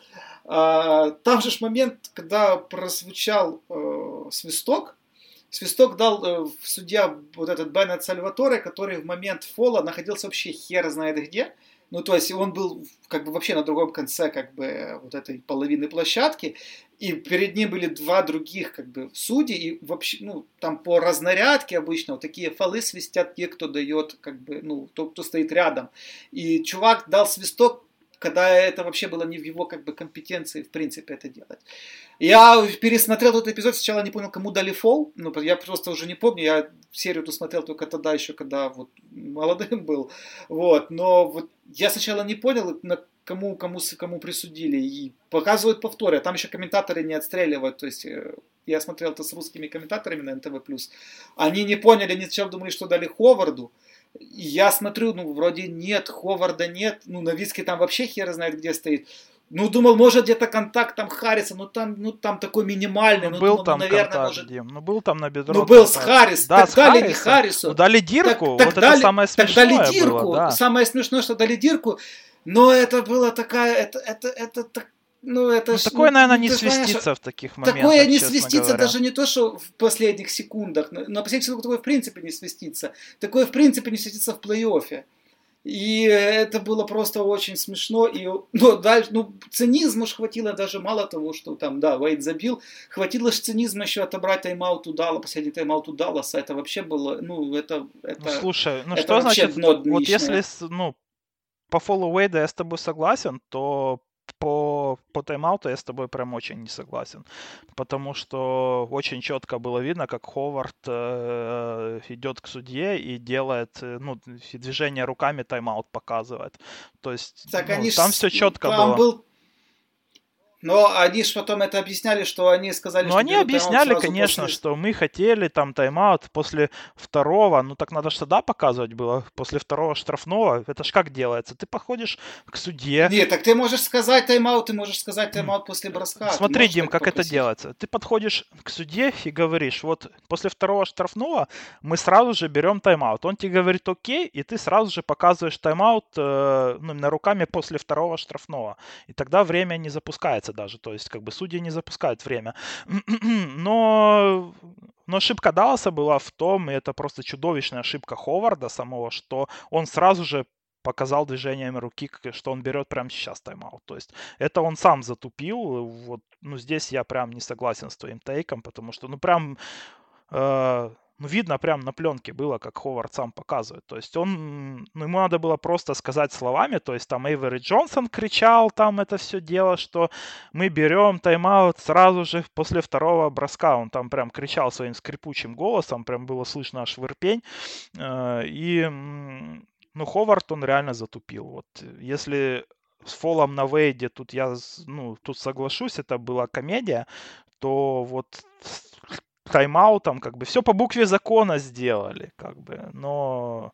Но не по духу игры. Но не по духу игры, да, но, но решение как бы судей было правильно. Если сам протупил, то сам протупил, как бы, ну, блин. А, дальше мы переходим У Двейна к Вейда, сейчас матчу. чуть-чуть статистики. У Двейна да. Вейда рекорд э, э, финалов по пробитым и по реализованным штрафным 21 из 25. Это вызвало опять-таки очень бурную реакцию на тот момент, вот что засудили Даллас, хотя я очень внимательно на протяжении всей серии всматривался в какие-то моменты спорные. И на самом деле, ну вот эти штрафные, они были вызваны скорее тем, что у Далласа реально не было кому защите играть против Вейда, плюс и самой тактикой Далласа, которые очень обильно как бы э, фалили, они фалили на шаке много, и в бонус как бы заходили очень быстро, и любой контакт, это получалось, что уже штрафные идутся на пробитие. Но вот этот вот, конечно, ну вся вот эта истерия и в теории заговора, они реально были вызваны вот в этом вот э, Ну, вот там колом. еще был спорный момент в конце четвертой четверти, там я, ну, мне кажется, там, ну, то, что про домашнее судейство речи не могло быть, там все, абсолютно все свистки и полусвистки были в сторону, ну, за Майами, а, я так в конце скажу. четвертой четверти. А, ну может, там вот этот фол на, ну, может. Не, конец я не за игру говорю. Я в целом я согласен с тем, что как бы там все, все, все по делу, потому что, ну, как мы уже сказали в начале, у, у Далласа банально не было э, физики противостоять, ну, адекватно противостоять. Если бы там, например, был бы Боуэн, условно говоря, который играет гораздо груб, грубее, гораздо... То Вейт сломался более, бы после так, второго матча. И никаких бы там не было, и никаких свистков бы там не было. Это я с тобой, тут, тут, тут не речь не о том. А, там про теории заговора, ну, теория заговора это в первую очередь последние там минуты три, кажется, две или две, две с чем-то минут, последние две минуты шестого матча, когда там было минимальное преимущество у Майами, и там дали ну, абсолютно левейшие свистки Дирку, и последний, сам, сам последний бросок Терри на, на сравнение счет, ну, на, на выравнивание, там просто откровенно. Ты про шестой матч Пейтона. говоришь, да? Да, уже, уже про шестой матч говорю, и там, более того, там, насколько я понял, Райли вообще дал команду фалить, и Пейтон сфалил, Терри бросал трешку, этого фола никто не увидел. Ну, то есть не при... фол был еще до броска, но там никто не, ну, вообще никто ничего не ну, понял. Ну, там до этого, ну, игра уже была в Далласе, Дим, та, и тогда... Не, игра уже была в Далласе. Хаслин взял тогда переходим... ребаунд, э, перед броском Терри Хаслин взял ребаунд в нападении э, после штрафного, и, э, и, собственно, ему свистнули пробежку, а не фол на нем, как мне показалось, который был. И дали как раз-таки шанс Далласу отыграться, и Терри промахнулся. Вот. Там, э, Так что я здесь могу этим тоже парировать что Хаслима пробежки не было. Его толкнули и по рукам били в тот момент, держали, но дали пробежку ну, Хаслиму. Ну, кстати, вопрос по поводу, еще по поводу подборов, борьбы на подборах очень много. Вот это, кстати, было хорошо видно в матче в серии чуть позже Лейкерс Бостон. И очень было неплохо в это видно, где Шаг там ну, очень много толкался по ходу серии именно за, в борьбе за подборах. Но это не только за шестой, это вообще. И на это, кстати, тоже закрывалось глаза. Но это давали давали тогда играть такое. Но, ну, ну то есть, как бы фолы за получение за, на подборах этого, кстати, было очень мало, но при этом какого-то хрена очень часто, вот это вообще не, в принципе, мало в НБА такое случается, а там не сразу несколько раз за одну серию свистели правила проноса. Ну, ну это абсурдно вообще сейчас, блядь, ты прикинь, там А три секунды еще три раза на шаге свес, э, ну, еще свистнули. Один раз Сегодня это кажется диким, в атаке. Прикинь, там, когда Кари или там... Это забытое искусство, я так скажу, проноса и, и свистки трех секунд. Кстати, о подборах ты очень правильно сказал, и здесь вот э, тоже у меня были мысли, почему все-таки Эвери Джонсон не играл small ball. Тут э, дело в том, что игра Далласа она давала ну, вообще результат по ходу сезона и по ходу плей-офф, и вот по ходу плей-офф Даллас э, всего лишь один раз проиграл подбор э, другой команде и проиграл этот матч. То есть э, во всех остальных матчах у Далласа было преимущество на счетах, и это и сейчас очень важно, да, а тогда в, в то время это было прям экстра важно, потому что, ну, как бы тогда время владения... Но это был постулат, кто на счетах, тот и... Да, да, да, да, потому что время владения было намного выше, сейчас, ну, ну в тот момент э, на шестой секунде бросал только Феникс. А все остальные команды, вот в, а в, в этом финале, так обе команды очень часто реально держали мяч прям до конца, и взять подбор было экстра важно. И в этой серии, вот это вот, кстати, была первая серия, когда Даллас проиграл подбор. И да, это да. тоже была одна из важных вообще составляющих э, их э, э, поражения, их и то, что и при этом они, они не просто проиграли подбор, но при этом они оставляли вот этих вот всяких диопов, дампиров, мбенг, э, которые не давали раскрыться их нападению. Ну, это, кстати, еще тоже продиктовано не совсем э, грамотной, что ли, э, я не знаю, построению зонной защиты той же самой, потому что вот эти боксауты, особенно в шестом матче, вот, когда вот эти все подборы забирал Уэйд, Хаслим, ну, просто детские ошибки допускались в самый в решающий момент, причем ну, ошибки которые как бы... Э, ну, это фундаментал. Еще в школе. Да, фундаменталс. Это, кстати, то, почему тот же, например, Джош Ховард, собственно, на топ-уровне очень быстро закончился. Ну, как э, вот, вот я вот смотрю на, на Джоша Ховарда, он не, при всех своих как бы плюсах, да, при всех своих а, вот, сильных качествах, он очень часто пускал того же Вейда в бейслайн, ну, то есть это то, что делать нельзя, то есть это не, ну, ты должен сначала закрыть, дать уйти в другую сторону, пускай на первом шаге он уйдет в сторону, но не, то, но не в бейслайн. То же самое касается боксаутов, и вот по Джошу Ховарду, по Терри, ну, по Дирку даже это можно было сказать, и понятное дело, что когда у тебя там одно мясо, там вроде демпира, да, или там диопа, ну этого бесконечно мало, особенно когда вы играете зону, и особенно когда ну, тут, тут надо команда уже доигрывать, дорыгивать. А у них это, вот в Майами это было, в Майами там все умирали, реально все, буквально все. То есть тот же Антуан Уокер там что-то в подкатах стелился, он уже бежать не мог, но ну, ну, давал этот хасл. С двух а, шел за подбором. Нет, так я на полном серьезе говорю. А, ну, кстати, а шестая товарищи... игра. Шестая игра. У да. Майами сколько подборов, как думаешь? Ну, я думаю, больше раза в два, нет? 56 подборов у Майами. У четырех игроков стартовой пятерки 10 или более подборов. Неплохо, неплохо. Неплохо. Кстати, по поводу еще Майами. Э, вот хотелось отдельно сказать о недосказанном герое, да, о невоспетом герое. Это Джейсон Вильямс, который в самые болезненные моменты, когда у Майами ничего не получалось, тащил там, подтаскивал своими трехами. И это прям вот сыграло, как мне кажется, ключевую это в каком матче? в моментах. шестом? Это, нет, это в третьем и в пятом. В третьем и в пятом матчах, когда у команды ничего не получилось. Ну, он хорошо сыграл и первый две, неплохо провел. Но вот в моменты, когда у Майами ничего не получалось в позиционном нападении, а когда Даллас уходил в отрыв, единственным человеком, который хоть как-то отвечал, как раз был Джейсон Вильямс. И вот, кстати, тоже здесь такой момент, а, вот о современном баскетболе, там, вот то, о чем мы сейчас с тобой говорим. А, да, момент трешек, ну, то есть, насколько вот выросло значение этих, э, вот этого компонента. Ведь вот я вот такой думаю, как бы сегодня играли бы против этого Майами, да, вот там топ-команды, ну или не топ-команды. Вот если бы, вот, сидя в 2020 году, вот что бы я мог бы подсказать, например, Эйвори Джонсону, да, как ему вот здесь распорядиться и э, вот в этой ситуации. И, знаешь, я так понял, что вот если бы они играли бы зону просто все 48 минут и давали бросать, вот, вот все они давали бы бросать вот этим даже Антуаном Вокером, который как, типа как снайпер проходит, да, или там Джейсон Вильямс или Джеймс Поузи, ну, кто угодно, то ну, это был бы реально чит-код, и Даллас бы на этом очень легко выиграл, потому что вот при всех этих важных трешках, да, вот этих всех товарищах, это бесконечно мало и бесконечно неэффективно вот при любых, ну, ну бесконечно мало и бесконечно неэффективно. Вот в шестой игре, которую Майами выиграл серию, Майами забил всего два трех очков. Но у Майами было секретное оружие на этот случай, это Джейсон Капона который вообще не играл в этой серии, но если бы надо было бросать трехочковые, он бы вышел, я думаю. И, и Джейсон Капона, если кто не знает, это один из лучших э, ну, вообще легенда. шутеров того времени. Но проблема была в том, что он вообще ничего не умел, кроме как бросать трехочковые. И на тот момент, э, скажем так, это не очень ценилось.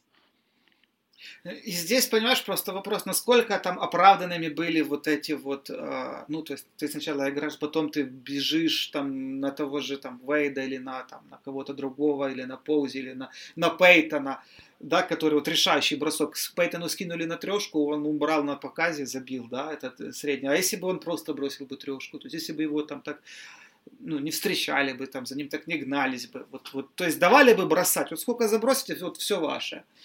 Но такого не было тогда подхода, об этом так еще, наверное, не дошли, ну, НБА еще была, наверное, не на той стадии развития, да, чтобы приходить к таким выводом. Ну, об этом и все мы поговорим, наверное, в нашем уже ну, следующем. Ну, только Феникс был на этой, наверное, вот э, где-то на этом уровне осознания вот таких моментов. Да, да, под, подбирался, подбирался. Феникс, наверное, первым подбирался, и в какой-то степени, возможно, еще Golden State, но Golden State это больше про атаку, чем про... Не, ну Golden State это просто про то, чтобы быстро бежать и все. То есть там ну, остальное вот, там кстати, по поводу, остальных... я вот уже... Ну, давай не уходить туда, давай не уходить. Ладно, давай не уходить, потому что мне все-таки хотелось, вот просто мы говорили о том, э, что Майами, ой, Далласу не хватило физики, да, вот противостоять там на подборах и так далее. Это ведь по-хорошему то же самое касалось и против Голден Стейта, когда, э, ну, ну, Golden State мало того, что просто быстрее бежал, да, но Golden State всегда шел на контакт. Если тут Вейт шел в проходах, то там, по сути, вся пятерка могла идти в проходы.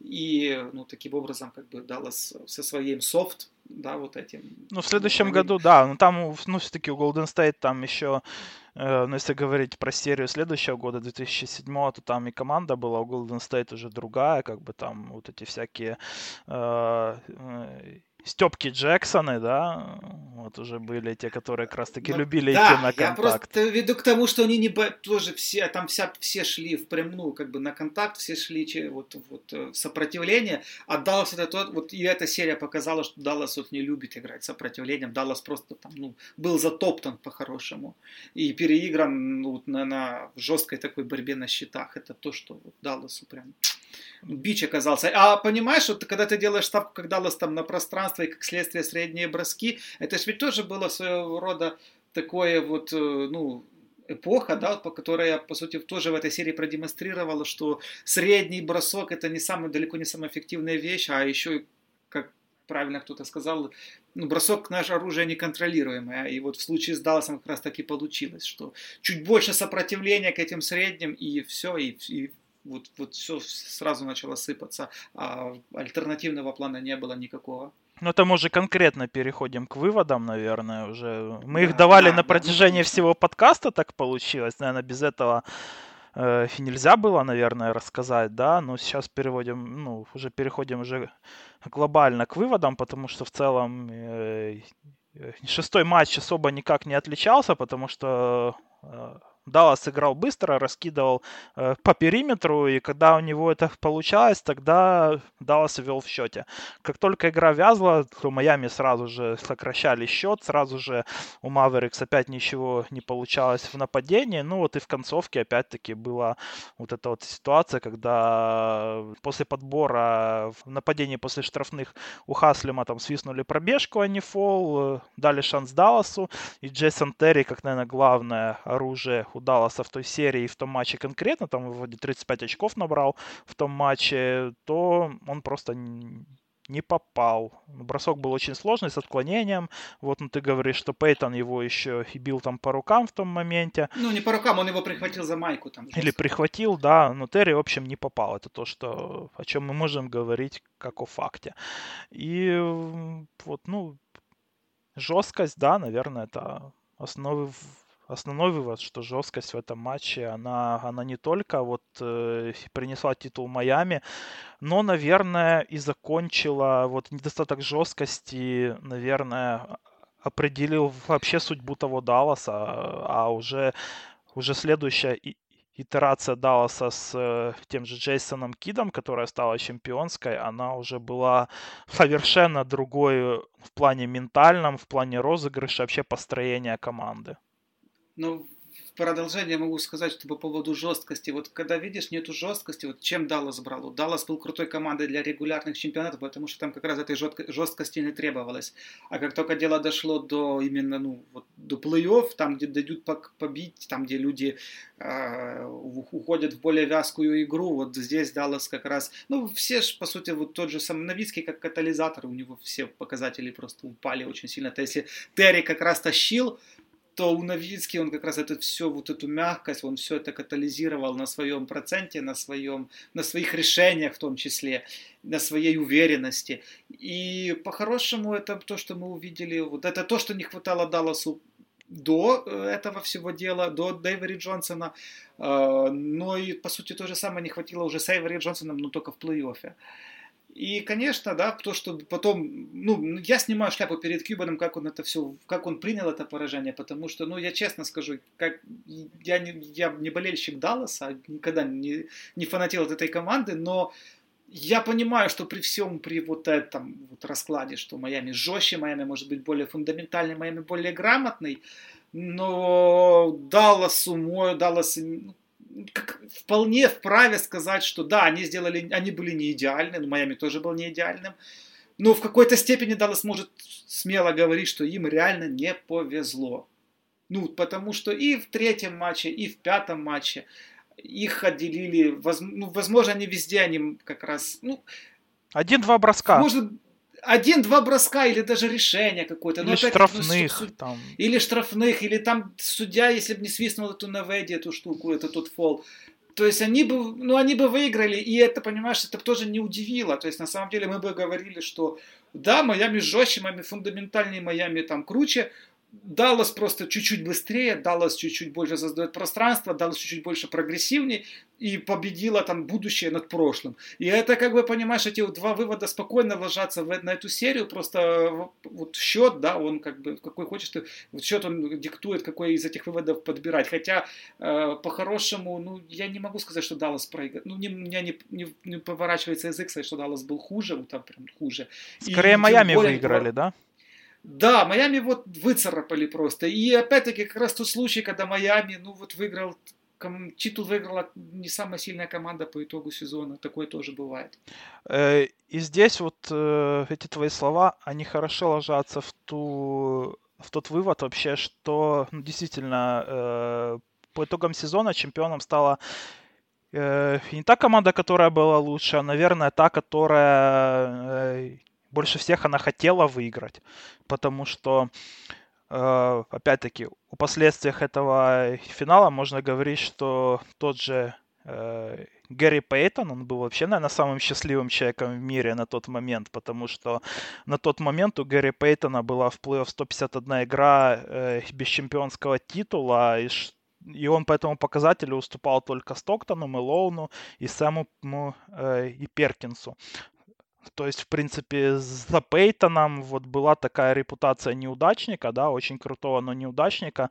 И эта победа, и то, как он вот, э, как он за ней шел и царапался, эм, вот ну, мне кажется вообще, что здесь, ну, вот даже и не Двейн Вейт, а Гэри Пейтон, это было олицетворение вот этого вот вообще чемпионского титула для Майами, ну, который просто пожертвовал уже себя всем, ну, всего себя э, во имя этого титула, потому что Майами, кажется, это была вообще первая команда, где Гэри Пейтон, он реально стал очень таким э, покладистым ролевиком и, и, и всецело принес э, себя в жертву результату. И это все вознаградилось вот этим вот чемпионским титулом, который смыл ну, эту репутацию неудачника у Пейтона. Ну, за Пейтоном такой шлейф после Лейкерс тянулся очень такой, ну, негативный, потому что, опять-таки, ну, это вопрос роли, скорее всего, потому что в Лейкерс ему отводили довольно важную роль, с которой он не справился. Вот, но действительно в Майами как-то, наверное, опять-таки, ну, 37 лет товарищу, ни много ни мало уже было. И да, он принял, наверное, то, то, что ему, то, что он реально может, и это, конечно, ему вот зачлось.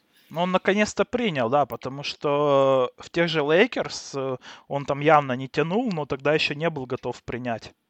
Ну, понимаешь, тут тоже там, наверное, больше ошибка тоже Лейкерс, потому что они на него возложили слишком много, опять-таки. Ну, Фил Джексон писал в своей книге, что вообще намерением взять Пейтона тогда было для того, чтобы использовать его как фактор. Вообще его ключевая роль была в том, чтобы в плей-офф остановить Паркера. Но по итогу он там и Паркера не совсем остановил, и, и Биллопс его там рылом повозил очень смачно. И, ну вот, ну вот так, ну как основной игрок, ну это уже было чересчур для него. А, безусловно, там свои, там, сколько, 17, там, 20 минут в Майами, это Самаямо. Uh, окей, okay. другие последствия этого финала для Майами, наверное, ну, как бы самое очевидное, которое лежало на поверхности, это превращение Двейна Вейда в суперзвезду потому что до этого э, финала он был звездой, но не считался таким каким-то тайр-1 игроком, да, а вот этот вот как бы э, финал и его ну, просто божественная игра, потому что э, вот его матчи с 40 очками, 10 подборами, ну, на тот момент это было очень круто. На тот момент такие матчи в Э, финалах НБА они были только у Мэджика Джонсона, э, у Джерри Уэста и у Майкла Джордана. То есть Двейн Вейт сразу же встал в свой третий сезон в лиге, он сразу же встал на одну ступень с такими игроками по именно перформансу в э, важных матчах. И и стоит сказать, что вот э, для современного зрителя, наверное, эта статистика, она не выглядит какой-то супер крутой, да, потому что в данный момент статистика обесценилась, э, слегка после вот этого быстрого баскетбола э, и э, статодрочерства вот этих всех и Вестбруков, и Харденов, но на тот момент набрать 40 очков и 10 подборов в матче финала НБА, где в целом твоя команда набирала там не 120, 130, как сейчас, не 110, а 80, 90, 95 очков, это было ну, реально круто, почти половину очков своей команды набрать. Ну, сейчас это можно перевести в, в расшифровать, да, это не расшифровывалось, сейчас это можно расшифровать всякими вот этими адванстатами, которые определяют там загруженность игрока вообще вот в каждом владении, да, и, ну, Вайт играл для, для Майами, Вайт был альфа и омега, и тут вопросов нету. Э, другой вопрос, что, ну, э, по поводу Тайр 1, ну, я сомневаюсь, что Вейд даже с этим титулом себя вот на этот уровень вывел, ну, вышел на этот уровень, поскольку, ну, очень негативный шлейф шел все-таки в лиге, там многие и тренеры, и игроки, вот я там читал после, после матчевые, скажем так, ну, прессу, если можно так, не после матча, ну, после серийную прессу со всеми Газеты. этими свистками да, газеты, и там, ну, много людей как-то так, ну, не сколько на Уэйда ополчились, я думаю, там не сколько, э, это не претензия к Уэйду, а сколько вот то, что вот эти количество пробитых штрафных, там его очень сильно, там Фил Джексон с говном смешал, И вот этот момент он остался такой, ну, понимаешь, такая победа с душком сама по себе получилась, э, такая, ну, скандальная немного. И сам Вейд, понимаешь, в сравнении с самим собой, же говорю, между Вейдом шестого года и девятого бесконечная разница на самом деле. То, какой он путь проделал за эти всего три года, э, ну, поражает на самом деле воображение, особенно если ты сейчас пересматриваешь вот, эти, вот эту серию поскольку Уэйд прибавил за эти пару лет уж, ну, ну, на, на совсем другом уровне он в плане плеймейкинга, потому что если здесь в серии, ну, ну Уэйд, он, да, если это проход, но если это не проход, там закрывается, то никакого адекватного решения у Уэйда не было. А ну, в защите, понятное дело, он стал сильнее позже. И как шутер, конечно, он стал сильнее. Ну, то есть и, и вот оверолл он очень сильно вырос и очень, при этом, надо сказать, вырос довольно быстро. А здесь, конечно, это был стейтмент, тут вопросов нет. Но вот да, стейтмент, во-первых, да, но вот до уровня, вот до уровня еще Тайр один ему, ему еще надо как раз пару лет ему не хватало. До уровня человека, который может восприниматься как легитимный топ-5, например, лиги, ему еще стоило поработать. Окей, шаг это первый этап э, ментальной борьбы с Коби Брайантом на тот момент остался за ним. Э, да, Шак, э, ну вообще, да, интересная ситуация получилась с Шаком и Вейдом, да, оба как бы игрока на разных этапах своей карьеры, такое редко бывает, что вот одна звезда только-только восходит, другая уже как бы на самом закате по-хорошему. И, безусловно, ну, тем более, что вот я как раз смотрел в том сезоне, вот не только что тоже пересматривал матчи Лейкерс против того Феникса и вообще игру самого Коби и вообще весь этот нарратив вокруг их конфликта. Э, Шак, конечно, потом подтрунивал очень долго, он там и э, троллил там и по поводу перстней, и по поводу того, что там лучший э, shooting guard, с которым он играл, это Уэйд, там, ну и так далее и тому подобное. Вот. Но, конечно же, на Кобе это, я, ну, я думаю, что эта победа, на самом деле, Майами, она э, пошла самому Коби в зачет, потому что он стал вообще после этого сезона ну, не вменя... Ну, он и, и там был невменяемой уже такой в себя версии, в хорошем смысле этого слова. Но после этого Коби прибавил вообще во всех, э, ну, в первую очередь прибавил как, как лидер команды, как э, ну, ну, такая мотивация, персона, конечно, жесткая для него. Да, была. мотивация у него жесткая получилась, и в этом плане Легаси э, это в этой серии ну, трудно ну, переоценить, потому что если бы, например, Шаг проиграл, то это бы тоже воспринималось как, ну, Уэйд просто недостаточно был хорош в помощи, и что там без Коби там ничего и так далее и тому подобное. Ну, как потом, собственно, Коби уже притрунивали, что он без Шака там ничего выиграть не мог. Но видишь, как, как, как получилось. И в Шаку было приятно, и Коби на пользу пошло. Ну, и самому Шаку, наверное, почему-то чемпионский титул Майами стал тоже невозможен. Наверное, пошло на пользу расставания с Коби. Он, он все-таки слегка э, переосмыслил и свои отношения с Вейдом строил иначе. И у них с Вейдом действительно, ну, вот э, такое, ну, такие отношения были более гармоничные, чем с Коби в итоге. Я не представляю, на самом деле, вот они, когда уже оба за, уж вышли на пенсию, Коби с Шаком, они там, ну, ну, много их спрашивали, они часто отвечали, сколько бы они там выиграли перстни, если бы они не расстались, но я вообще как-то так скептично Не один, тому, не два, они... не три, ну, да, не четыре. И так, да, что-то в этом есть, но на самом деле я, ну, опять-таки, глядя, как лига сама поменялась с начала нулевых, даже вот на момент 2006 года, а, сомневаюсь, что этот бы союз был бы продуктивный, поэтому, ну вот, случилось как случилось, и вот самое главное, что для Ишака и для Коби это все пошло вот только в позитив, только в плюс. Ну, наверное, следующий человек, о котором стоит э, поговорить о последствиях этого финала, это э, о Пати Райли, который просто триумфально вернулся э, на тренерский мостик.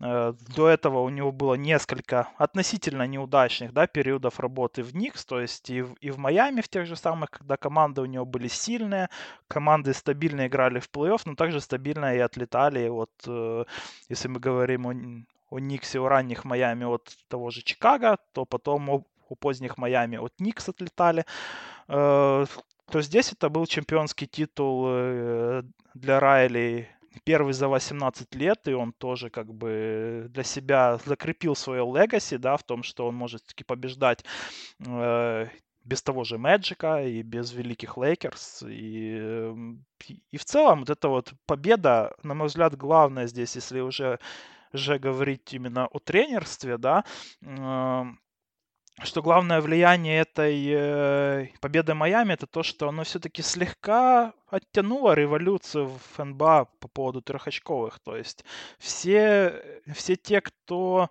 смотрел на Феникс, но еще сомневался в превосходстве этой философии атакующей, то они посмотрели на победу Майами тогда и все-таки решили на несколько сезонов еще забить на вот эти трешки на, и на быстрые ну, атаки. Феникс да, Феникс, вот, ну, тут не сколько Майами в этом виноват, да, сколько, наверное, то, что у Феникса не получалось. То есть всем, всем нравился Феникс, но не все к этому несерьезно относились. Был еще такие же адепты из Голден Стейта, на которых вообще как на клоунов смотрели, там, веселых товарищей. А ведь, ну, отталкивать очень, мне кажется, переход случился гораздо позже, потому что, опять-таки, были у нас еще седьмой титул, это Сан-Антонио, Потом битвы Лейкерс и Бостона, по сути, до десятых годов, как бы, которые тоже, ну, далеко это был не трешечный баскетбол, это тот же самый хардкор с рыгачами и так дальше. Вот, наверное, начиная где-то с моей, вот как раз с Далласа 11 года, вот там уже где-то примерно, там уже и Дирк так эволюционировал хорошо. И роль центровых там тоже в стиле Чен, ну, как, как, таких как Чендлера она поменяла. Ну, там уже пошло такое хорошее такое переос, переосмысление того, что начало с лигой происходить. И опять-таки Карла, Карлайл уже как-то более, ну, такой тренер тоже прогрессивного толка был, что ли. Вот, и вот, наверное, уже начиная, вот, начиная от Далласа, вот, 2011 года, начиная Майами, по последующими, вот, вот этот как раз, мне кажется, уже... Сан-Антонио еще забыл вот тех. Они ну, тоже так я же говорю, Сан-Антонио 2007, а, ну, да, да. ну, Сан-Антонио 2007 это еще не то. Не-не-не, это, это немного не я то. говорю о следующих Сан-Антонио, которые потом... А, ну, конечно, следующие Сан-Антонио, они уже все, это уже пошел новый как бы мировой порядок, если можно так сказать.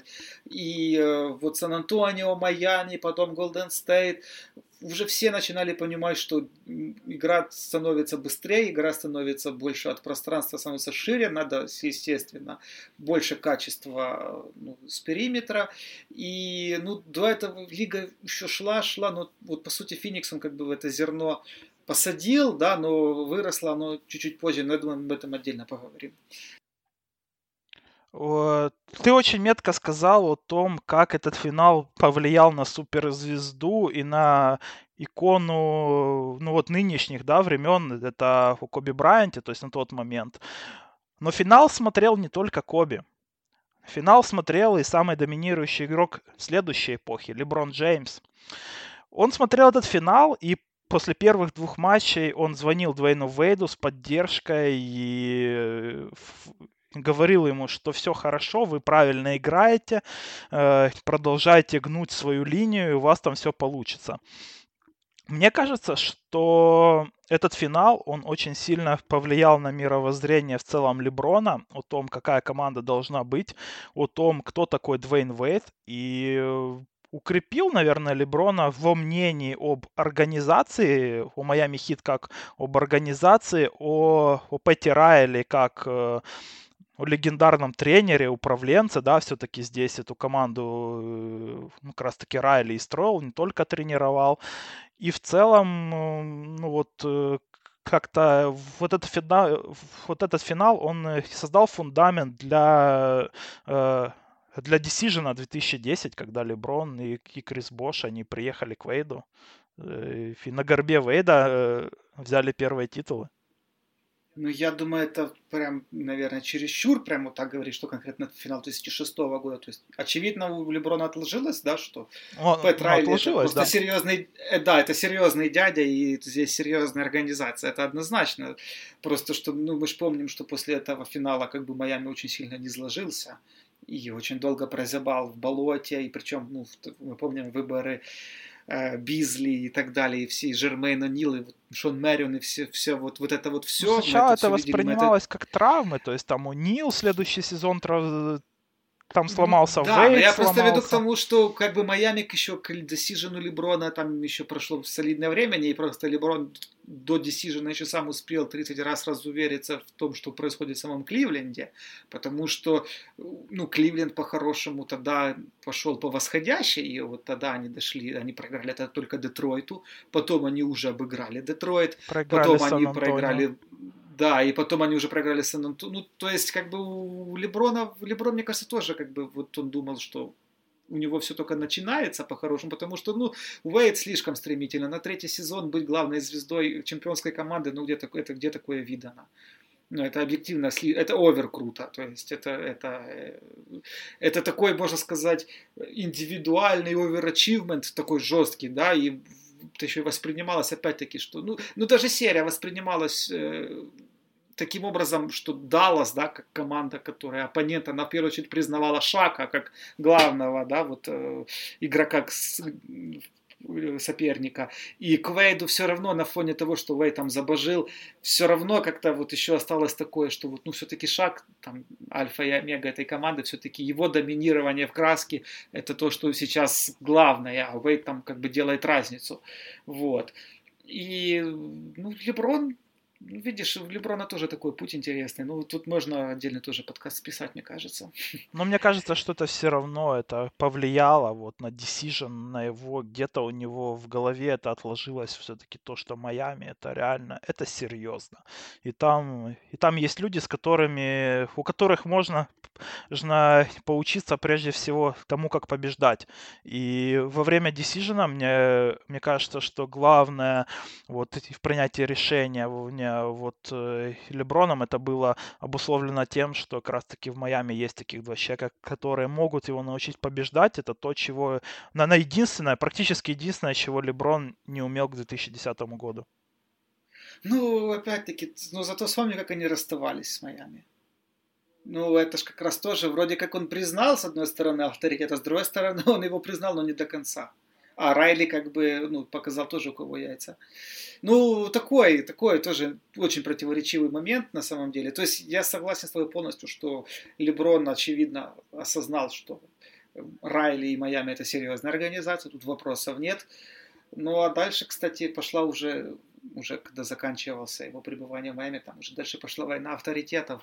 Наверное, последнее, о чем хотелось бы сказать, это последствия этого финала для Далласа, в том числе. Мы уже часть э, затронули, да, негативных, но хотелось бы сказать и о позитиве, потому что этот финал открыл, наверное, как игрока того же Дэвина Харриса, и, и потом Харрис, он сыграл очень большую роль в в том числе и в чемпионстве как раз-таки Далласа, потому что именно, э, именно Харрис был главным человеком в, в обмене Джейсона Кида, вот который потом стал All-Старом э, в Нетс. И, и, наверное, если бы не было Харриса, и, и он бы не получил такое крещение, ну, вообще боевое, да, и такой э, и опыт, когда он, ну, буквально по ходу одной серии он стал одним из ключевых игроков команды, и на него ну, буквально была возложена главное ожидание команды по защите э, одного из лучших игроков э, в лиге на тот момент и, и в серии, лучшего в серии, и потом вот как раз-таки за счет этого э, это ускорило его развитие, и, и получилось взять Джейсона Кида. Да, я с тобой полностью согласен. Ну, конечно, не хочется совсем прям уж э, завышать а, какой-то value Дэвина Харриса. Опять-таки, надо сказать, что Джейсон Кит торговался ну, ниже стока, как мне кажется. Ну, во-первых, ниже стока, потому он уже был в возрасте, да, и опять-таки все уже много говорилось о том, что Джейсон Кит там должен уйти из Нью-Джерси. Ну, вот, наверное, тоже на этом фоне как-то Даллас и выстрелил вот в этот, в этот момент. Однако, ну, я больше, знаешь, снимаю шляпу перед Марком Кьюбаном, потому что он, ну, не, скажем, не то, что не потерял веру, он, конечно, его очень сильно бомбило после этой, этой серии, он там нанимал агентов ФБР по расследованию вот всех этих судейских дел, вот, но, тем не менее, вот, что мне нравится в Кьюбане, он на каждом этапе, что с Нельсоном, что с Эйвери Джонсоном, что вот даже в моменте, вот, когда уже сейчас перестраивается команда там под Бразингиса и Дончича, да, он, он не стоит на месте, он принимает меняет реальность, он если видит, что нужно резать, значит нужно резать, если нужно менять, значит нужно менять. И вот этот вот здоровый такой ну, авантюризм Кьюбана, он во многом э, вместе, опять-таки, с грамотным менеджментом и вместе с ростом, вот, э, с потрясающей эволюцией Дирка, это все сделало очень крутую разницу для Далласа в будущем. Опять-таки, до титула они еще прошли очень много таких болезненных поражений но в конце концов они собрали свою банду, они сделали сплав опыта и молодости, они добавили туда атлетизма, они добавили туда и шутинга, и вот, вот это все. Ну, Даллас 2011 года намного сильнее команда, чем Даллас 2006 для меня это прям однозначно. Несмотря на то, сколько Даллас вот этого, ну, в эпохе Эвери Джонсона выиграл там в регулярке, но то, что Даллас 11 года куда более совершенная команда, и она более такая. Вот, Но мне кажется, что вот... и баскетбол 11 года в целом намного более совершенный, чем 2006. Ну, конечно, Но конечно, конечно. Ну, об этом опять-таки что... в наших следующих сериях. Ну, главное, что Кьюбан стоял просто, понимаешь, во главе этого всего процесса. Вот он не следовал, он задавал сам, и перед ним хочется снять шляпу просто. Да, да, я с тобой согласен. Это вот в, в том числе это проявляется и в том, что тот же Карлайл, он э, находился у руля команды, и когда у Далласа было все не очень хорошо, да, в предыдущие годы, вот как раз-таки перед Дончичем, но ну, Кьюбан следовал курсу, вот умеет это все-таки управленец, да, владелец, управленец. Э, чувствовать, что правильно, что нет. И... Ну, это Джерри Джонс здорового человека. Или Игорь Сурки здорового человека. Ну да. Да, да, да. Ну что, будем прощаться. Я думаю, что вот этот вот э, финал 2006 года, его обсуждение, оно было неспроста. Во-первых, э, ну, сами по себе матчи с эпичным накалом, с эпичным э, перформансом индивидуальным и, и командными, но и в том числе мы его выбрали для освещения, потому что этот финал имел большое значение для, э, э, для будущего лиги, то есть мы, ну, мы постарались это тоже затронуть и рассказать, и, и отголоски этого финала, они, наверное, еще и до сих пор чувствуются. Да, да, да. Так что всем спасибо за внимание. Слушайте Спортхаб. Подписывайтесь на нас везде, и в Патреоне тоже. У нас там много изменений. Э, добавлены еще новые и подкасты, стримы, и футбольные подкасты. Вышел просто замечательный подкаст по серии А. Он скорее не футбольно-аналитический, а музыкально-футбольный. Повествовательный. Музыкально, музыкально-повествовательный. Да, один из лучших, наверное, я не побоюсь этого слова, за историю нашего вообще проекта. Так что подписывайтесь, слушайте. Услышимся. Пока.